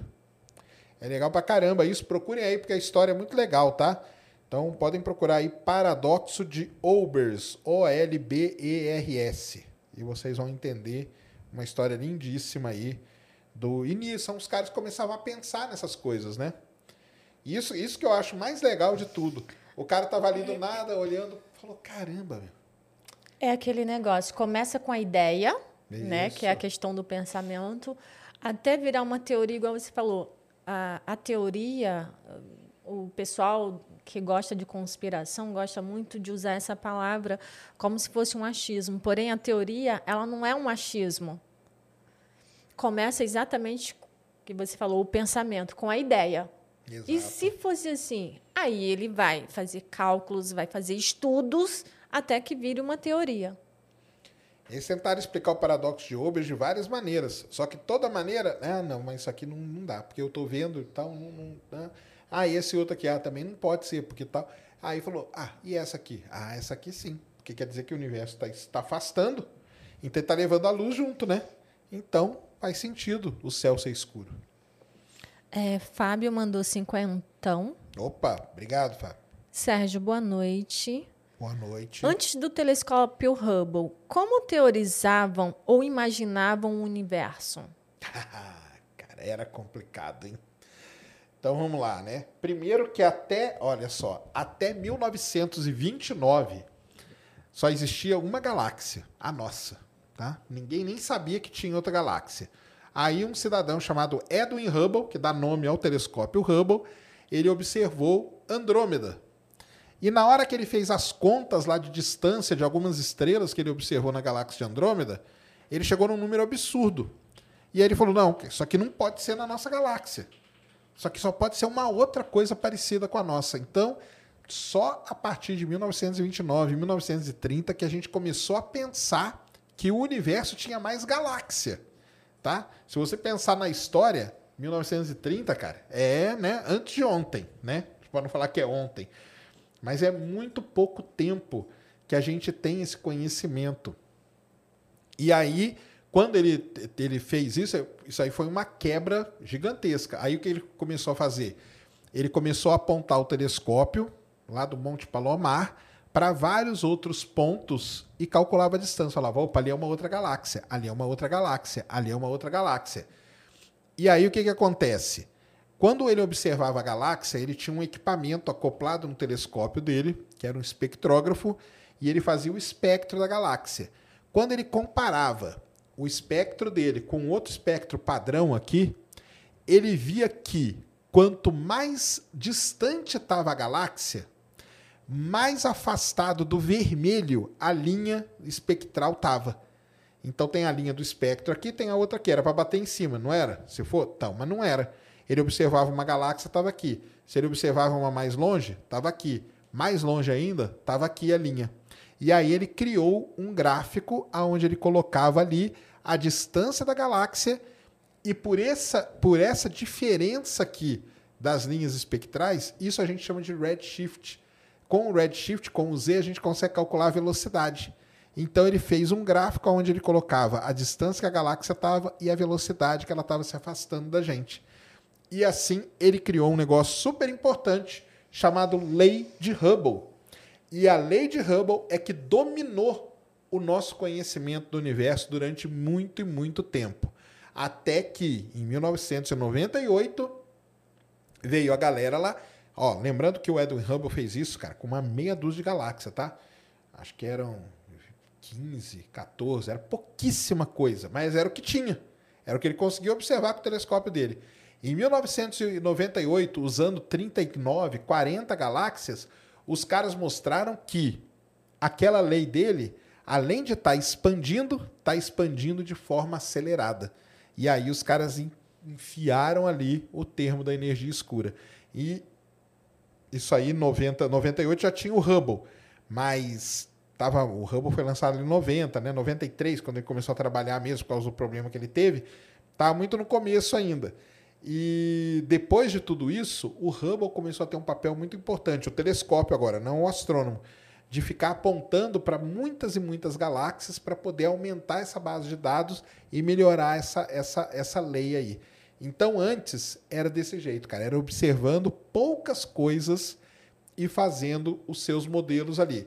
E aí você ainda volta mais no tempo, você vai lá atrás dos, dos caras que desenvolveram toda a, a, a parte matemática e você tentava encaixar a parte observacional com essa parte matemática. Então, é uma história muito bonita, tudo isso dentro da cosmologia, que a gente chama, tá? Então, a área que, que estuda isso é a cosmologia. Aliás, vou até fazer propaganda do meu curso de astronomia, porque o capítulo de cosmologia dele lá está muito bem feito, viu? Aliás, foi elogiado até pelo próprio Marcelo Gleiser. Eu sei. Então, é, vamos lá, meu curso que é muito legal, e lá eu conto essa história todinha, com, tem os gráficos lá mostrando como que ele foi fazendo, como que ele foi criando isso, criou a lei e tal.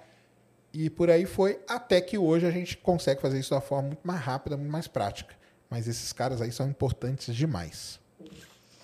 O Alberto, ele fez uma pergunta meio zoeira, né? Hum. Sérgio, não temos certeza da origem do universo, sabe Mas, por quê? Ah. Certeza, certeza, só coral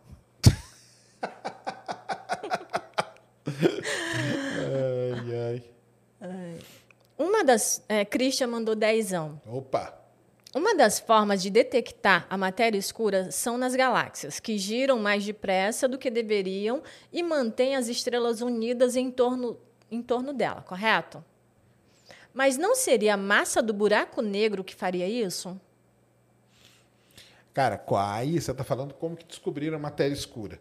Na verdade, é o seguinte: é, intuitivamente, para não falar teoricamente, aonde tem uma maior concentração de massa numa galáxia, que é no centro, as estrelas eram para girar mais rápido, e na parte mais afastada do centro tem menos massa, era para girar mais devagar. É assim que acontece o sistema solar, certo? O planeta tá aqui perto ele gira mais rápido, mais longe ele gira mais devagar, porque ele está afastado do centro de maior massa que é o Sol. Porém, a Vera Rubin, uma astrônoma, começou a observar galáxias e começou a medir a velocidade das estrelas no centro e na periferia. E o que ela descobriu? Que chegava num ponto que a velocidade era a mesma, não mudava. Se como assim não mudava? Era para ficar era para diminuir a velocidade. Por que, que não diminuía? porque tinha ali uma cola invisível, alguma coisa ali que estava fazendo com que essa velocidade não diminuísse, que era a famigerada matéria escura, tá? Agora, o buraco negro no centro da galáxia, ele tem outras funções, tá? Ele ajuda várias outras coisas e ele está ali e está tudo girando meio que em torno dele mesmo, só que o lance é esse, a matéria escura, ela está ali permeando tudo e ela mantém aquela velocidade. Então é uma coisa muito interessante. Quem fez isso é a Vera Rubin. É, Matheus Rotti mandou 55. Opa, valeu, Matheus. Boa noite, Sérgio. Considero muito sua opinião. Faço engenharia, engenharia aeroespacial Opa. na UFSM. Queria, acho que sua opinião, queria saber se você acha que vale a pena sair do país ou fazer pós e investir no Brasil. Gostaria da sua opinião sobre o curso. Abraço. Cara, eu acho que o curso deve ser sensacional e a minha opinião, saia do Brasil, cara. Minha opinião, minha opinião vai ser praticamente sempre essa, tá? É, aqui no Brasil, ah, não, ah, porque vai ter. Mas é, é, muito complicado, né, cara? O Brasil é um país de muita incerteza, né? Muita incerteza.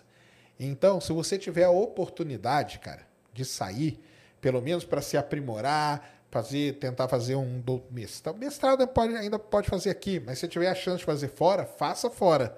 Se tiver a chance de fazer o doutorado fora, faça fora. Entendeu? A gente conhece, a gente conhece várias pessoas que vão e dificilmente elas vão voltar. Dificilmente. Porque você vai ter as oportunidades lá. Coisa que aqui você não vai ter. Então, minha opinião, vai, saia. É essa. Não é nem a questão de tipo, ah, não gosta do seu país, não é isso. É porque lá fora uh, você acaba tendo oportunidades que aqui não tem. Exatamente. E se você tiver a chance de sair, né? Então, tá, o menino veio aqui, né? O Matheus, né? O Matheus Tomoto lá. Siga ele, cara. Então, ó, fica aí a dica para você. Vá lá, se inscreva no canal do Matheus Tomoto, entendeu? Que ele explica e ensina tudo como você conseguir oportunidades fora do Brasil é, estudando. Então, você pode fazer estágio, você pode fazer é, mestrado, doutorado, como aplicar, onde aplicar e tudo. Então, se você quer, você quer uma opinião, comece a seguir ele, entenda como que você pode criar essa sua carreira fora. Porque você deve ser um cara novo e você tem muita oportunidade. Eu que já sou velho, que já estou ferrado mesmo. Marcelo Souto mandou 27,90. Opa, é o Marcelo, né? Segue a gente aí. Uhum. Mas por isso que eu fiquei, eu achava, porque o que segue a gente não é o Couto? Eu acho que tem o Solto também. Tem. Se o James Webb olha para um lado do universo, mede uma galáxia a 14 milhões de anos-luz. E de, depois para o outro lado do universo e mede 14 milhões de anos-luz. A distância entre as duas é 28 milhões de anos-luz? Não. Cara, então, a distância no universo é um negócio complicado, porque você tem que levar em consideração a expansão, entendeu? A expansão. Então, nessa conta aí está a expansão do universo. Qual que é a velocidade com que o universo se expande? Boa pergunta, a gente não sabe hoje. Será que é 70? Será que é 66, 67 ali? Ou é 73 ou é 67? Tem esses dois valores. 60 e 70 o quê? 70 km por segundo por megaparsec. Então quer dizer que a cada megaparsec, que é uma determinada distância em anos-luz, uma determinada galáxia se expande, acelera 70 km por segundo. Entendeu? Então essa é a medida. Então, como o universo está se expandindo, você não pode falar que ah, a distância daqui aqui é essa, daqui aqui é essa, então só vou somar. Não. Entendeu? Você vai ter que fazer a conta estando lá naquela galáxia. Tá? Esse é que é o negócio. É, João.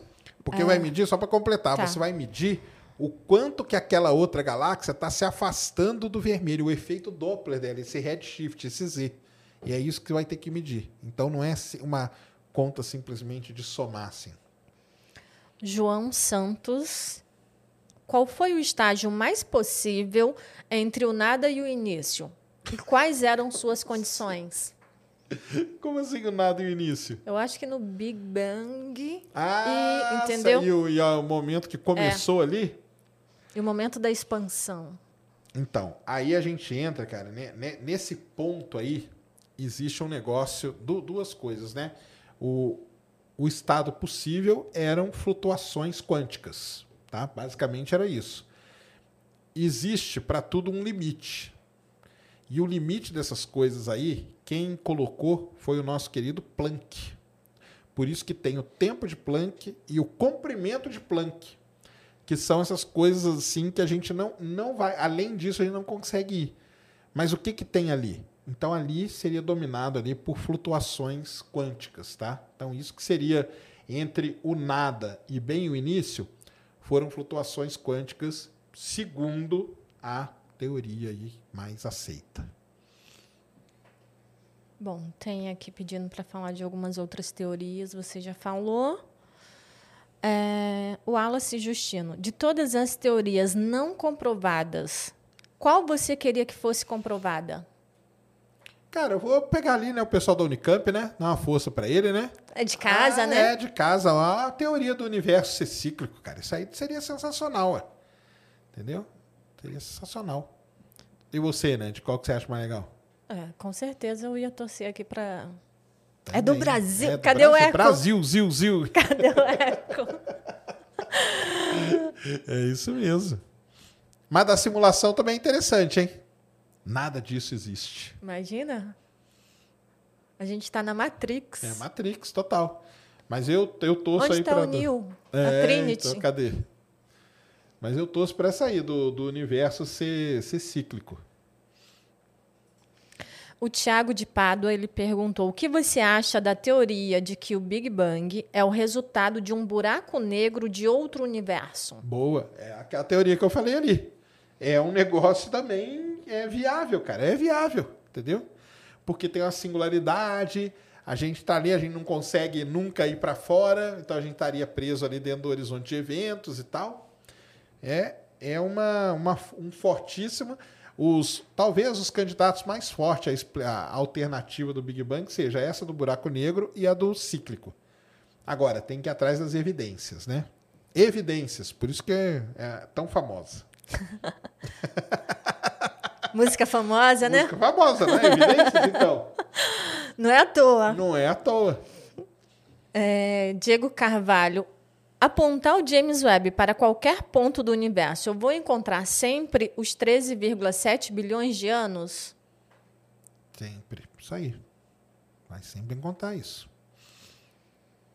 Ah, Igor Seix. Não tem, cara, não tem esse negócio lá. É, é, é, é porque é complicado demais, né? Mas não tem negócio de lado, não tem. Isso aí não, não existe, cara. Isso aí só existe pra gente aqui, porque a gente precisa ter uma convenção. Tá? Mas pro universo não tem lado, não tem nada disso. Lado, cima, baixo. É.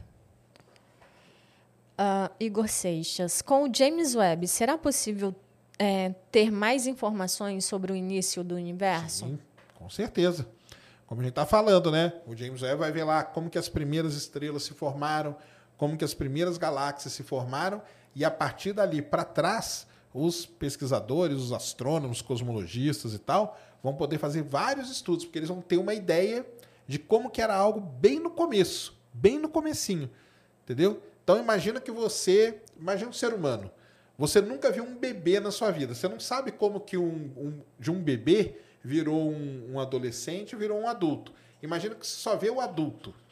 Para você entender como que o adulto chegou a ser adulto, você tem que ver um pouquinho antes. Você vê lá um adolescente, fala, ah, foi assim que ele foi mudando. Para você ver como que um adolescente chegou naquele ponto, você tem que ver como que ele era bebê. Então a gente está querendo sempre ver como que eram as coisas muito no início. Que aí a gente vai ter uma ideia de como que essas coisas foram evoluindo a partir dali e como que elas chegaram naquele ponto. Então é muito importante. O James Webb ele vai dar muita informação sobre isso. Tá? Aur Dantas. Você é crítico com o nome da teoria da evolução. sou crítico, não sou crítico.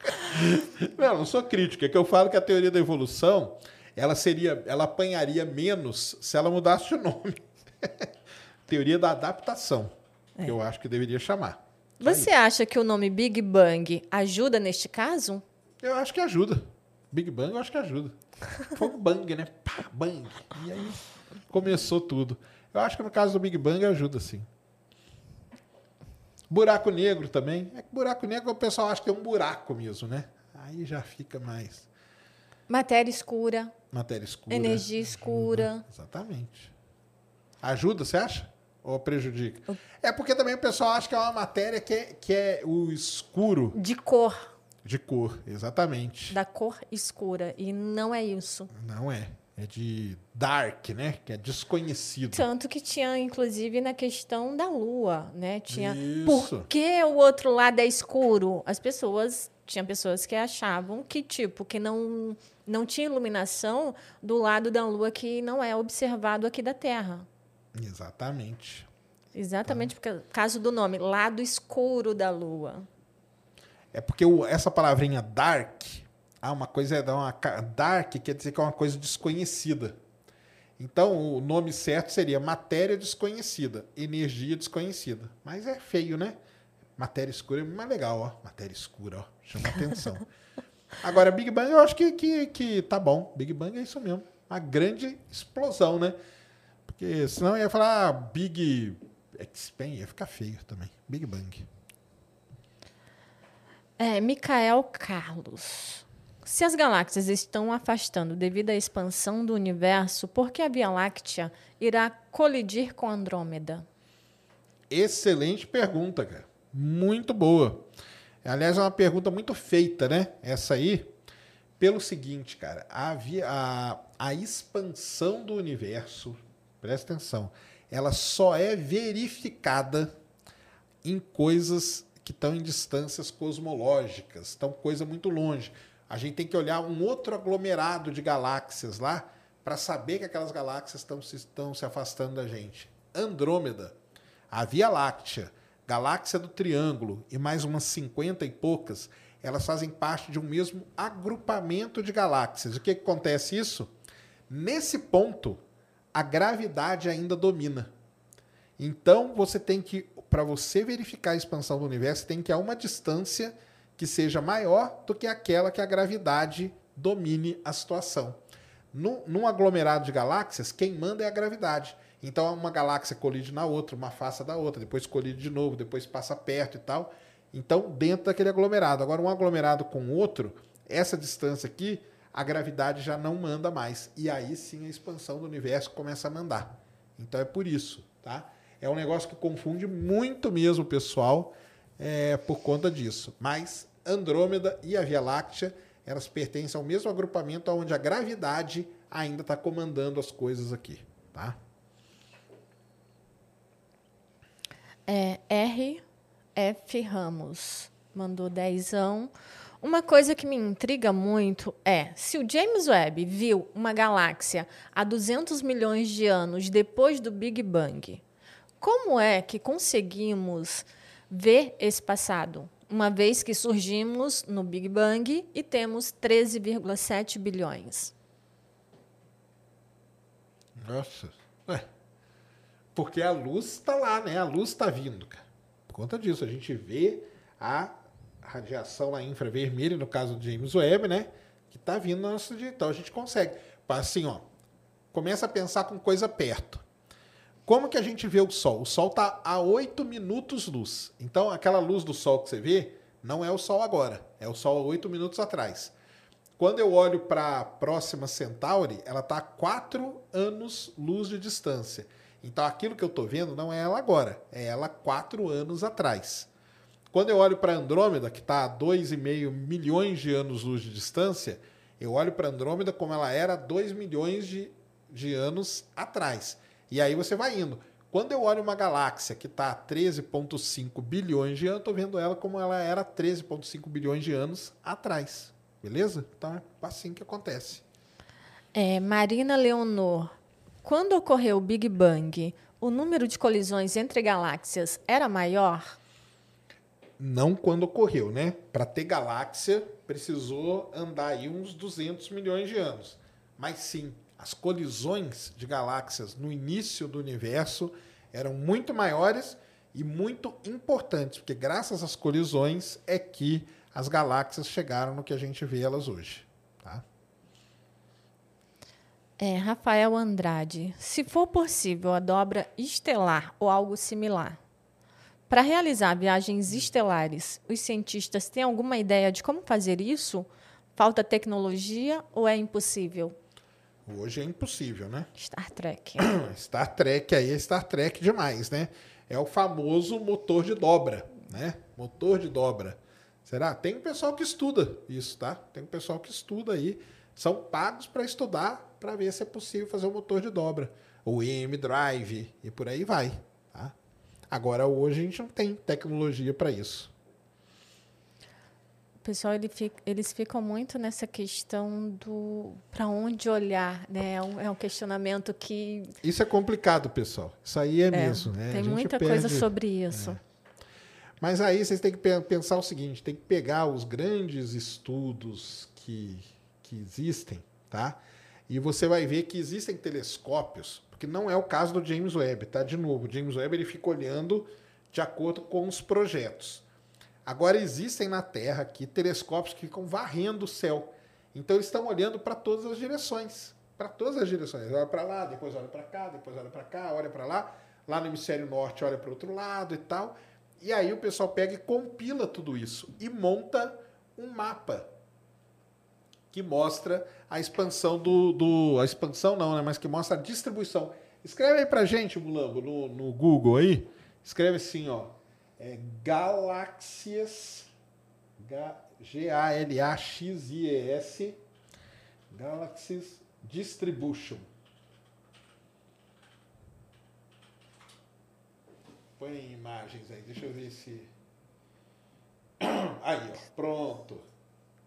Essa aí, deixa eu ver, acho que tem uma melhorzinha, aquela segunda ali, aquela primeira lá, ó. Pronto, aí, ó, pega essa aí, ó. Vamos ver se vocês vão entender agora melhor com, com uma imagem. Imagem. Queremos imagens. Então, olha aí que legal, ó. Isso aqui é um ah, tá. Então tá aqui, ó. Dá para saber aqui, ó. SDSS. Existe um grande projeto no mundo chamado SDSS, que quer dizer Sloan Digital Sky Survey. É um conjunto de telescópios que fica varrendo o céu o tempo todo. Você pode entrar nesse SDSS, para quem é da área de computação, por exemplo, os dados deles são liberados, tá? Você pode entrar lá e ficar treinando seus algoritmos de inteligência artificial e tudo é legal pra caramba. SDSS. Os caras começam a varrer o céu e vão observando Milhões, é milhões e milhões de galáxias, tá, galera? É milhões de galáxias.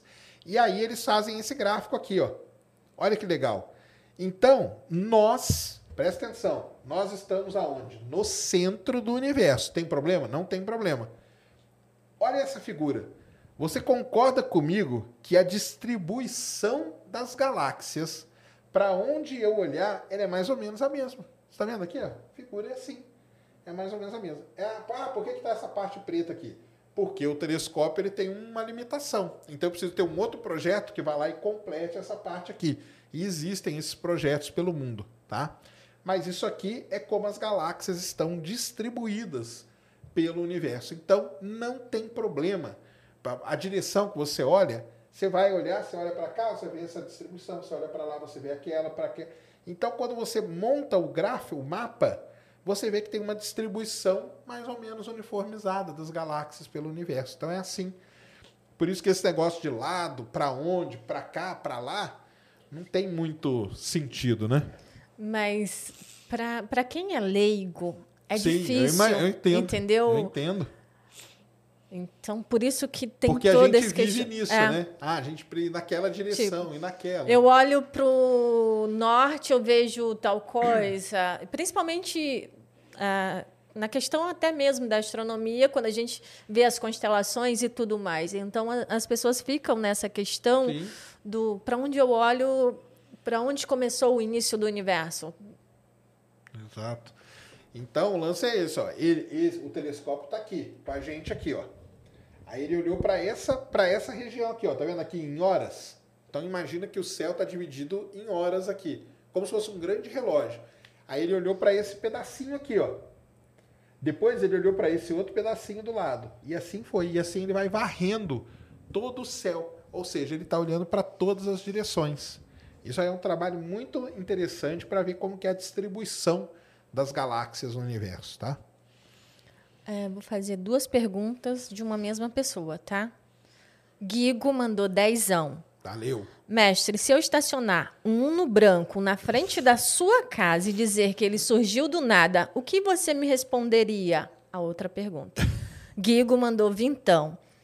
Se eu estacionar uma Ferrari na, su na sua frente e dizer que ela surgiu do nada, o que você me responderia?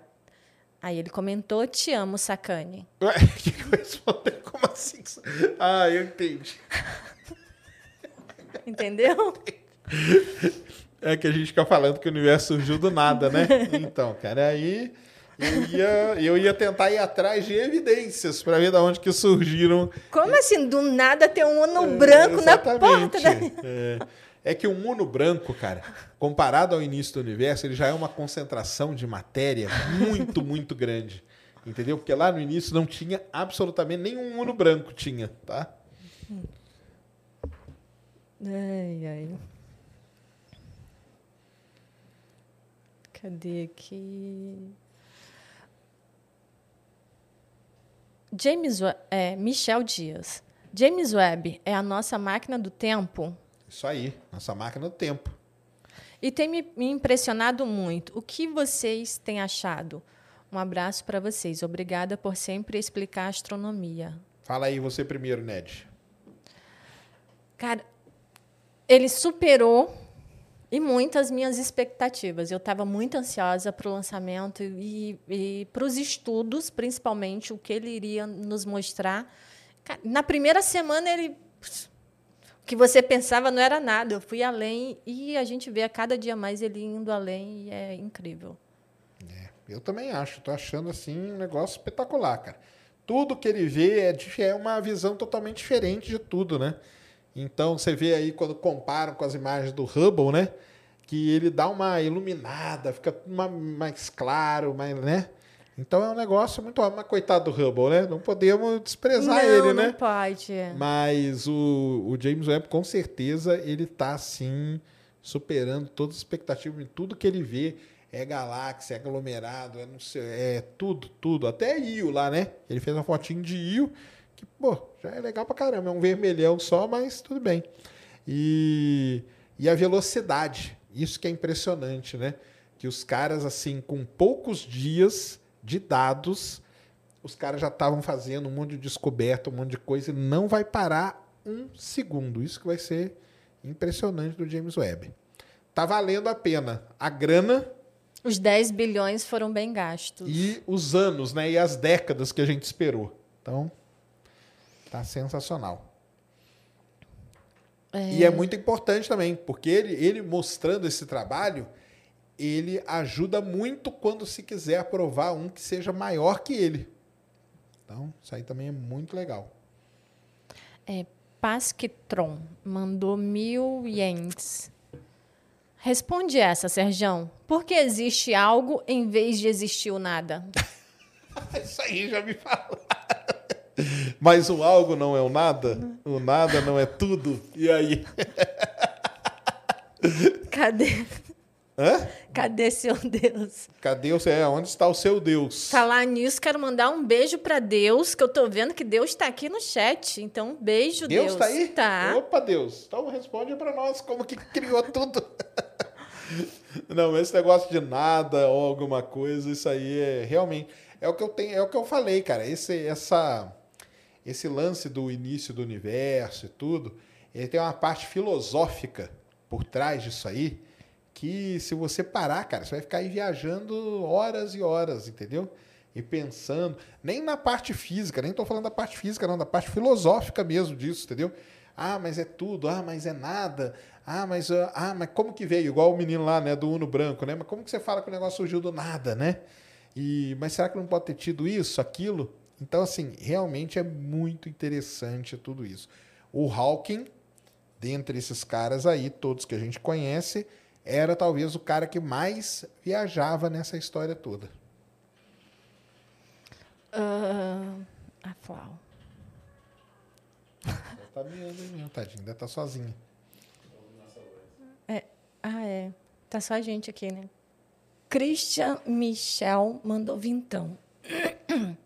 Boa noite. Sabemos que a Terra gira em torno do Sol, o Sol em torno de, de Sagitários A, estrela, e a nossa galáxia. Tem alguma teoria do que ela gira em torno? Então, ela não gira em torno, né? A nossa galáxia, junto com Andrômeda, galáxia do Triângulo e mais umas 50 e poucas aí, fazem parte do que a gente chama de grupo local. É um agrupamento de galáxias. Então, existe um centro de massa desse agrupamento, mais ou menos, que elas estão, mas elas não estão simplesmente girando. Que está acontecendo aqui? A gravidade está mandando. Então, Andrômeda hoje e a Via Láctea estão se estão uma vindo em direção à outra. Daqui a uns 5 bilhões de anos elas vão colidir. Depois elas podem se afastar, pode criar outra galáxia, pode engolir uma menor, pode ir para o outro lado. Então, assim, não tem elas girando bonitinho em torno de um ponto só, tá? Porque ali a gravidade está mandando, a gravidade depende de massa, Andrômeda tem uma massa, Via Láctea tem outra, Triângulo tem outra, então tudo isso acaba criando um ambiente aí turbulento. Márcio Fernando mandou dezão e comentou: dezão para ajudar. É Valeu. pouco, mas é de coração. Adoro esses programas só com perguntas. Boa, obrigado, cara.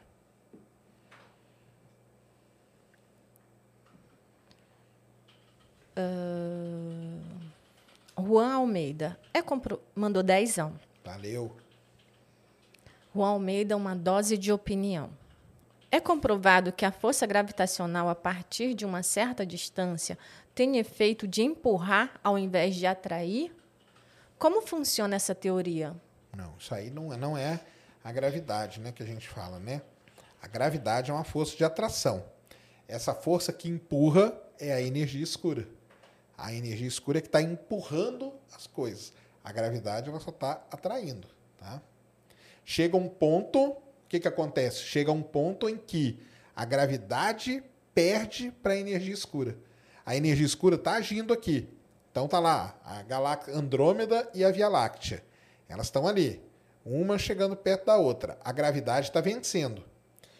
Já vamos pegar a Via Láctea e a M87, por exemplo? Não. Quem vence aqui a parada, quem vence esse cabo de guerra é a energia escura.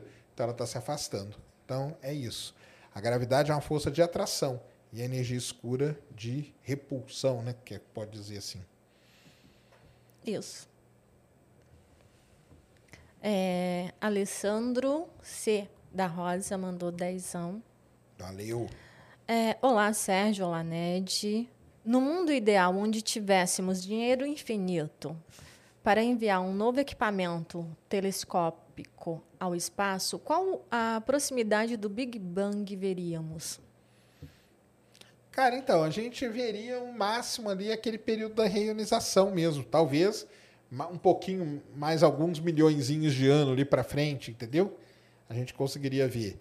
Agora, é, tem essa parte escura, né? Essa era das trevas aí, não tinha luz, então é muito difícil. Como que você vai ver alguma coisa ali? Não teria como. Então, a gente avançaria mais. Seria excelente. Quanto mais avançar mais perto, melhor é. Então, vamos fazer aí. Dinheiro infinito. Igor Nogueira mandou dezão.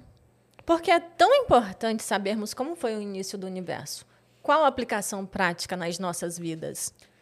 Porque, cara, isso faz parte de uma das perguntas fundamentais, que é de onde viemos, como chegamos até aqui e para onde vamos.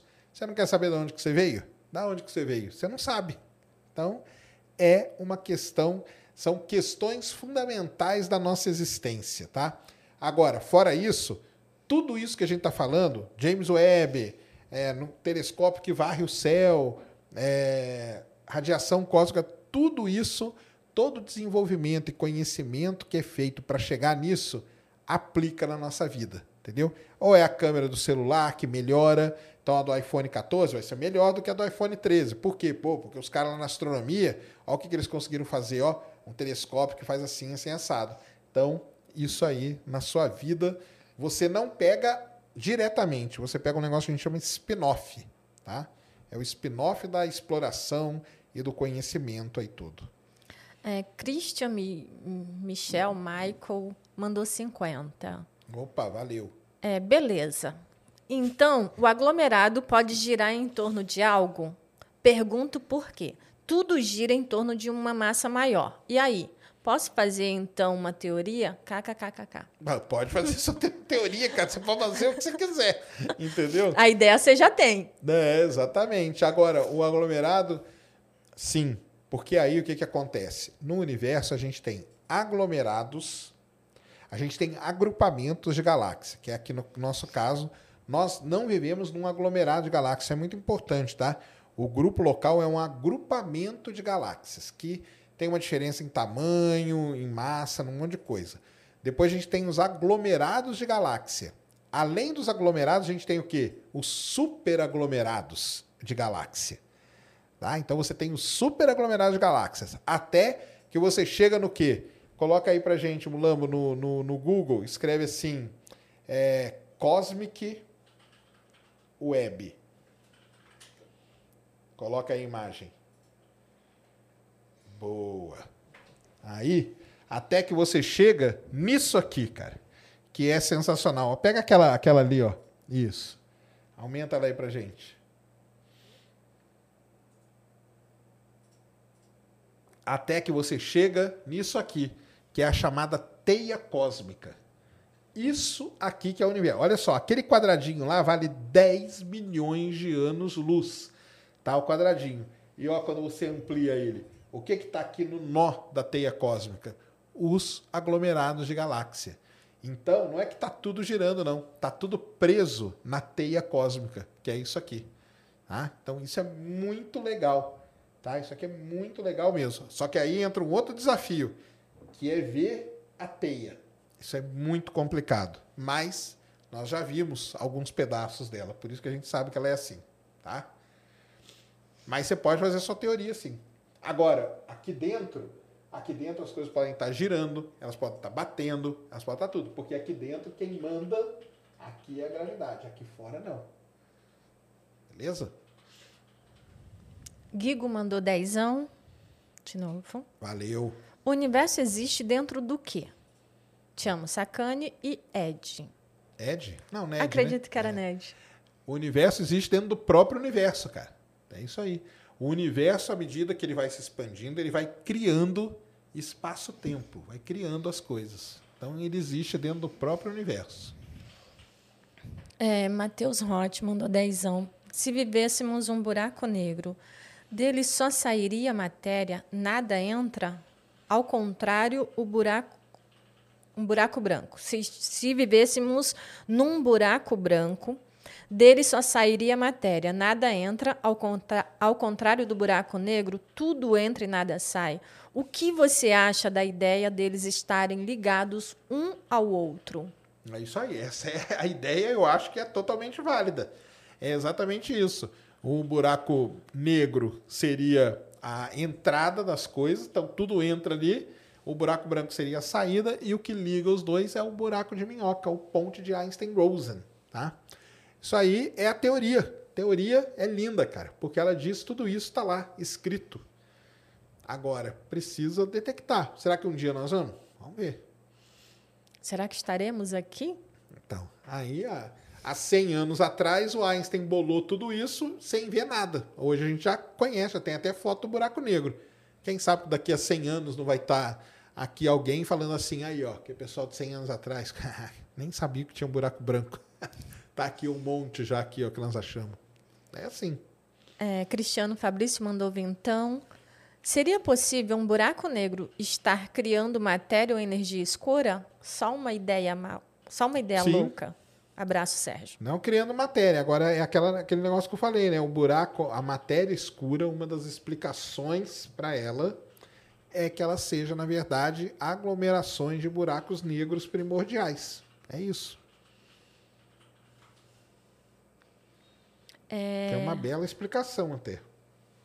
Mike mandou dezão. Sacane, saiu na Science Fox que a rotação da Terra está mudando de velocidade. Devemos nos preocupar? Essa é, essa é antiga, né? Também, Não, é né? agora, porque agora, Saiu essa outra? semana, nós batemos recorde aí, né? Foi o dia mais curto, né? Desde que começou a medir tudo isso e tal, né? Eu vou ver se eu faço um vídeo disso aí para vocês do, do dia mais curto. O dia mais curto da nossa existência. Mas não precisa se preocupar, não, cara, porque são mili, mili segundos ali. Então não vai mudar nada na nossa vida. É, Rafael Andrade mandou dezão. Se a junção entre elétrons e, e prótons formam os nêutrons, por que quando o próton encontra antipróton se aniquilam, sendo que a diferença é a carga magnética? Caramba. Aí você tá, fez a pergunta pessoa errada. Vai lá na Bibi, entendeu? Vai lá nela, que é ela que manja dessas coisas aí de, de física de partícula fundamental, cara. Eu aqui vou falar besteira disso aí, viu? Então vai lá na, na, na grande Bibi. O Christian mandou mais 50 e ele continuou. Pergunto isso porque já procurei, virei noite entre artigos e não levou a nada. Aquele que ele falou que se ele poderia, então, criar uma teoria. Você pode criar a teoria, cara, mas então é, o lance é esse, porque tá girando é, em qual escala, entendeu? Na escala macro, macro mesmo, é aquilo lá que eu mostrei. É a teia cósmica. Não tem nada girando. Ali tá tudo, ah, tudo preso na teia. Entendeu? Agora, nos nozinhos ali, as coisas estão girando. Agora, os aglomerados, eles giram em torno de alguma coisa. Os superaglomerados, né? Então, você tem os superaglomerados. E aí... É porque a gente vê que tudo tem um centro de massa onde, né? Sim. Mas dentro de um aglomerado de galáxia, por exemplo, você, você tem uma galáxia principal que o pessoal chama, que é a galáxia mais central ali. Só que as coisas não é que elas estão meio que girando ao redor dela, elas estão se batendo, elas estão vindo, depois elas chegam pró, pró, perto, depois elas se afastam. Então, por quê? Porque permeando isso tem a matéria escura. Então não é uma simples girando desse jeito, entendeu? E a matéria escura, ela tem aglomerações, tem local que tem mais matéria escura do que outro. E aí isso bagunça toda o seu, a sua teoria de girar aí. Isso aí. É, vamos para a pergunta de Deus? Vai, manda aí, a pergunta de Deus, essa é importante. Deus mandou dezão. Opa, Deus, só dezão? Pô. Pô, tá pelo ótimo. menos mandou. Às pelo vezes o pessoal é que dá para ele... Às vezes manda castigo, pelo menos mandou, tá bom. Geralmente o pessoal que dá é, dinheiro para é ele. É verdade. Deus está dando dezão aqui pra gente. Obrigada, Deus. Valeu, Deus. A... A teoria das ondas é uma realidade? Não, ele comenta. A teoria das cordas é uma realidade, porque eu escrevo certo por linhas tortas. Hashtag paz. Boa. Essa é a mensagem de Deus. Ah, ótima mensagem. isso aí. É isso aí. Acabou? Tem mais alguma? Só mais uma? Tem mais várias. É, mas já tá. Vamos. Lê a última do. Do Christian? Não, do Fênix. Eu não vi. Tem aí? Achei para mim. Fênix, ó, o Fênix nosso aqui? Nosso Fênix. Ah, é? Opa, Fênix. Eu não vi, Fênix. Salve aí, garoto. Tamo junto, hein? O Muli está procurando ali enquanto ah. fazia outra do Christian. Mandou mais 50. Opa. Sacane, se interessar essa loucura minha, entre em contato no meu privado e te passo o meu número. Porque eu não sou dessa área. Mas isso me deixa louco e toparia tendo, ten, é, tocar a ideia.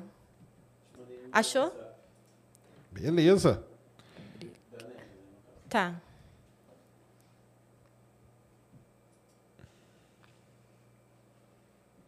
É a do Fênix? Isso.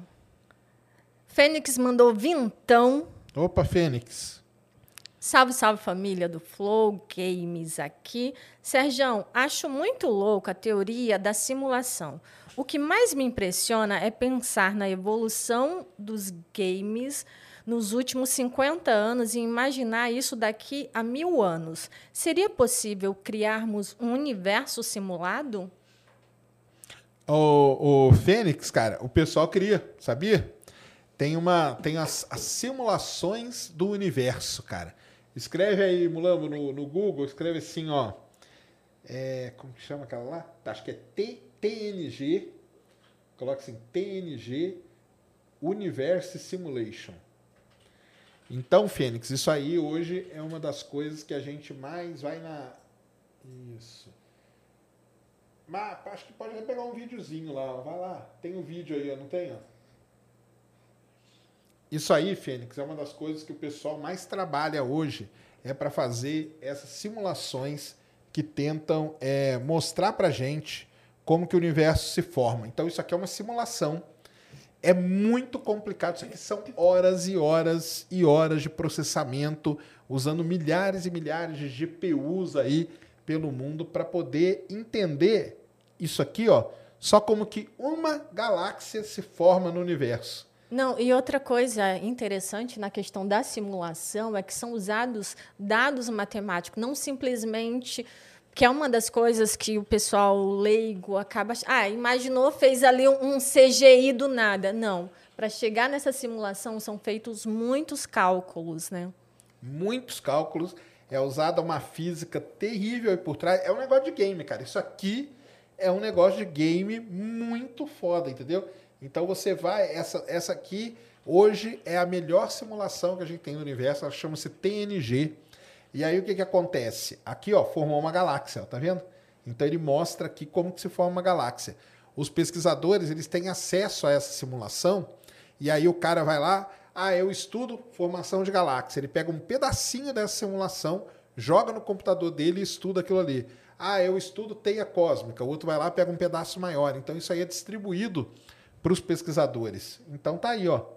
Isso é assim que a gente tenta entender como que as coisas formam no universo, tá? É, vamos para mais uma aqui da Vanessa, tá?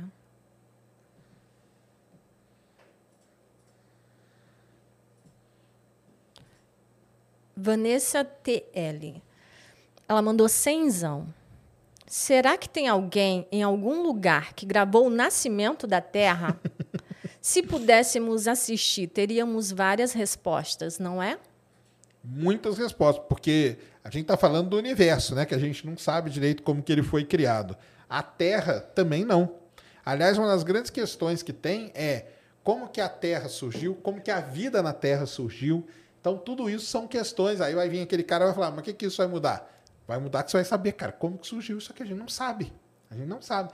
Existem teorias sobre a origem da vida na Terra.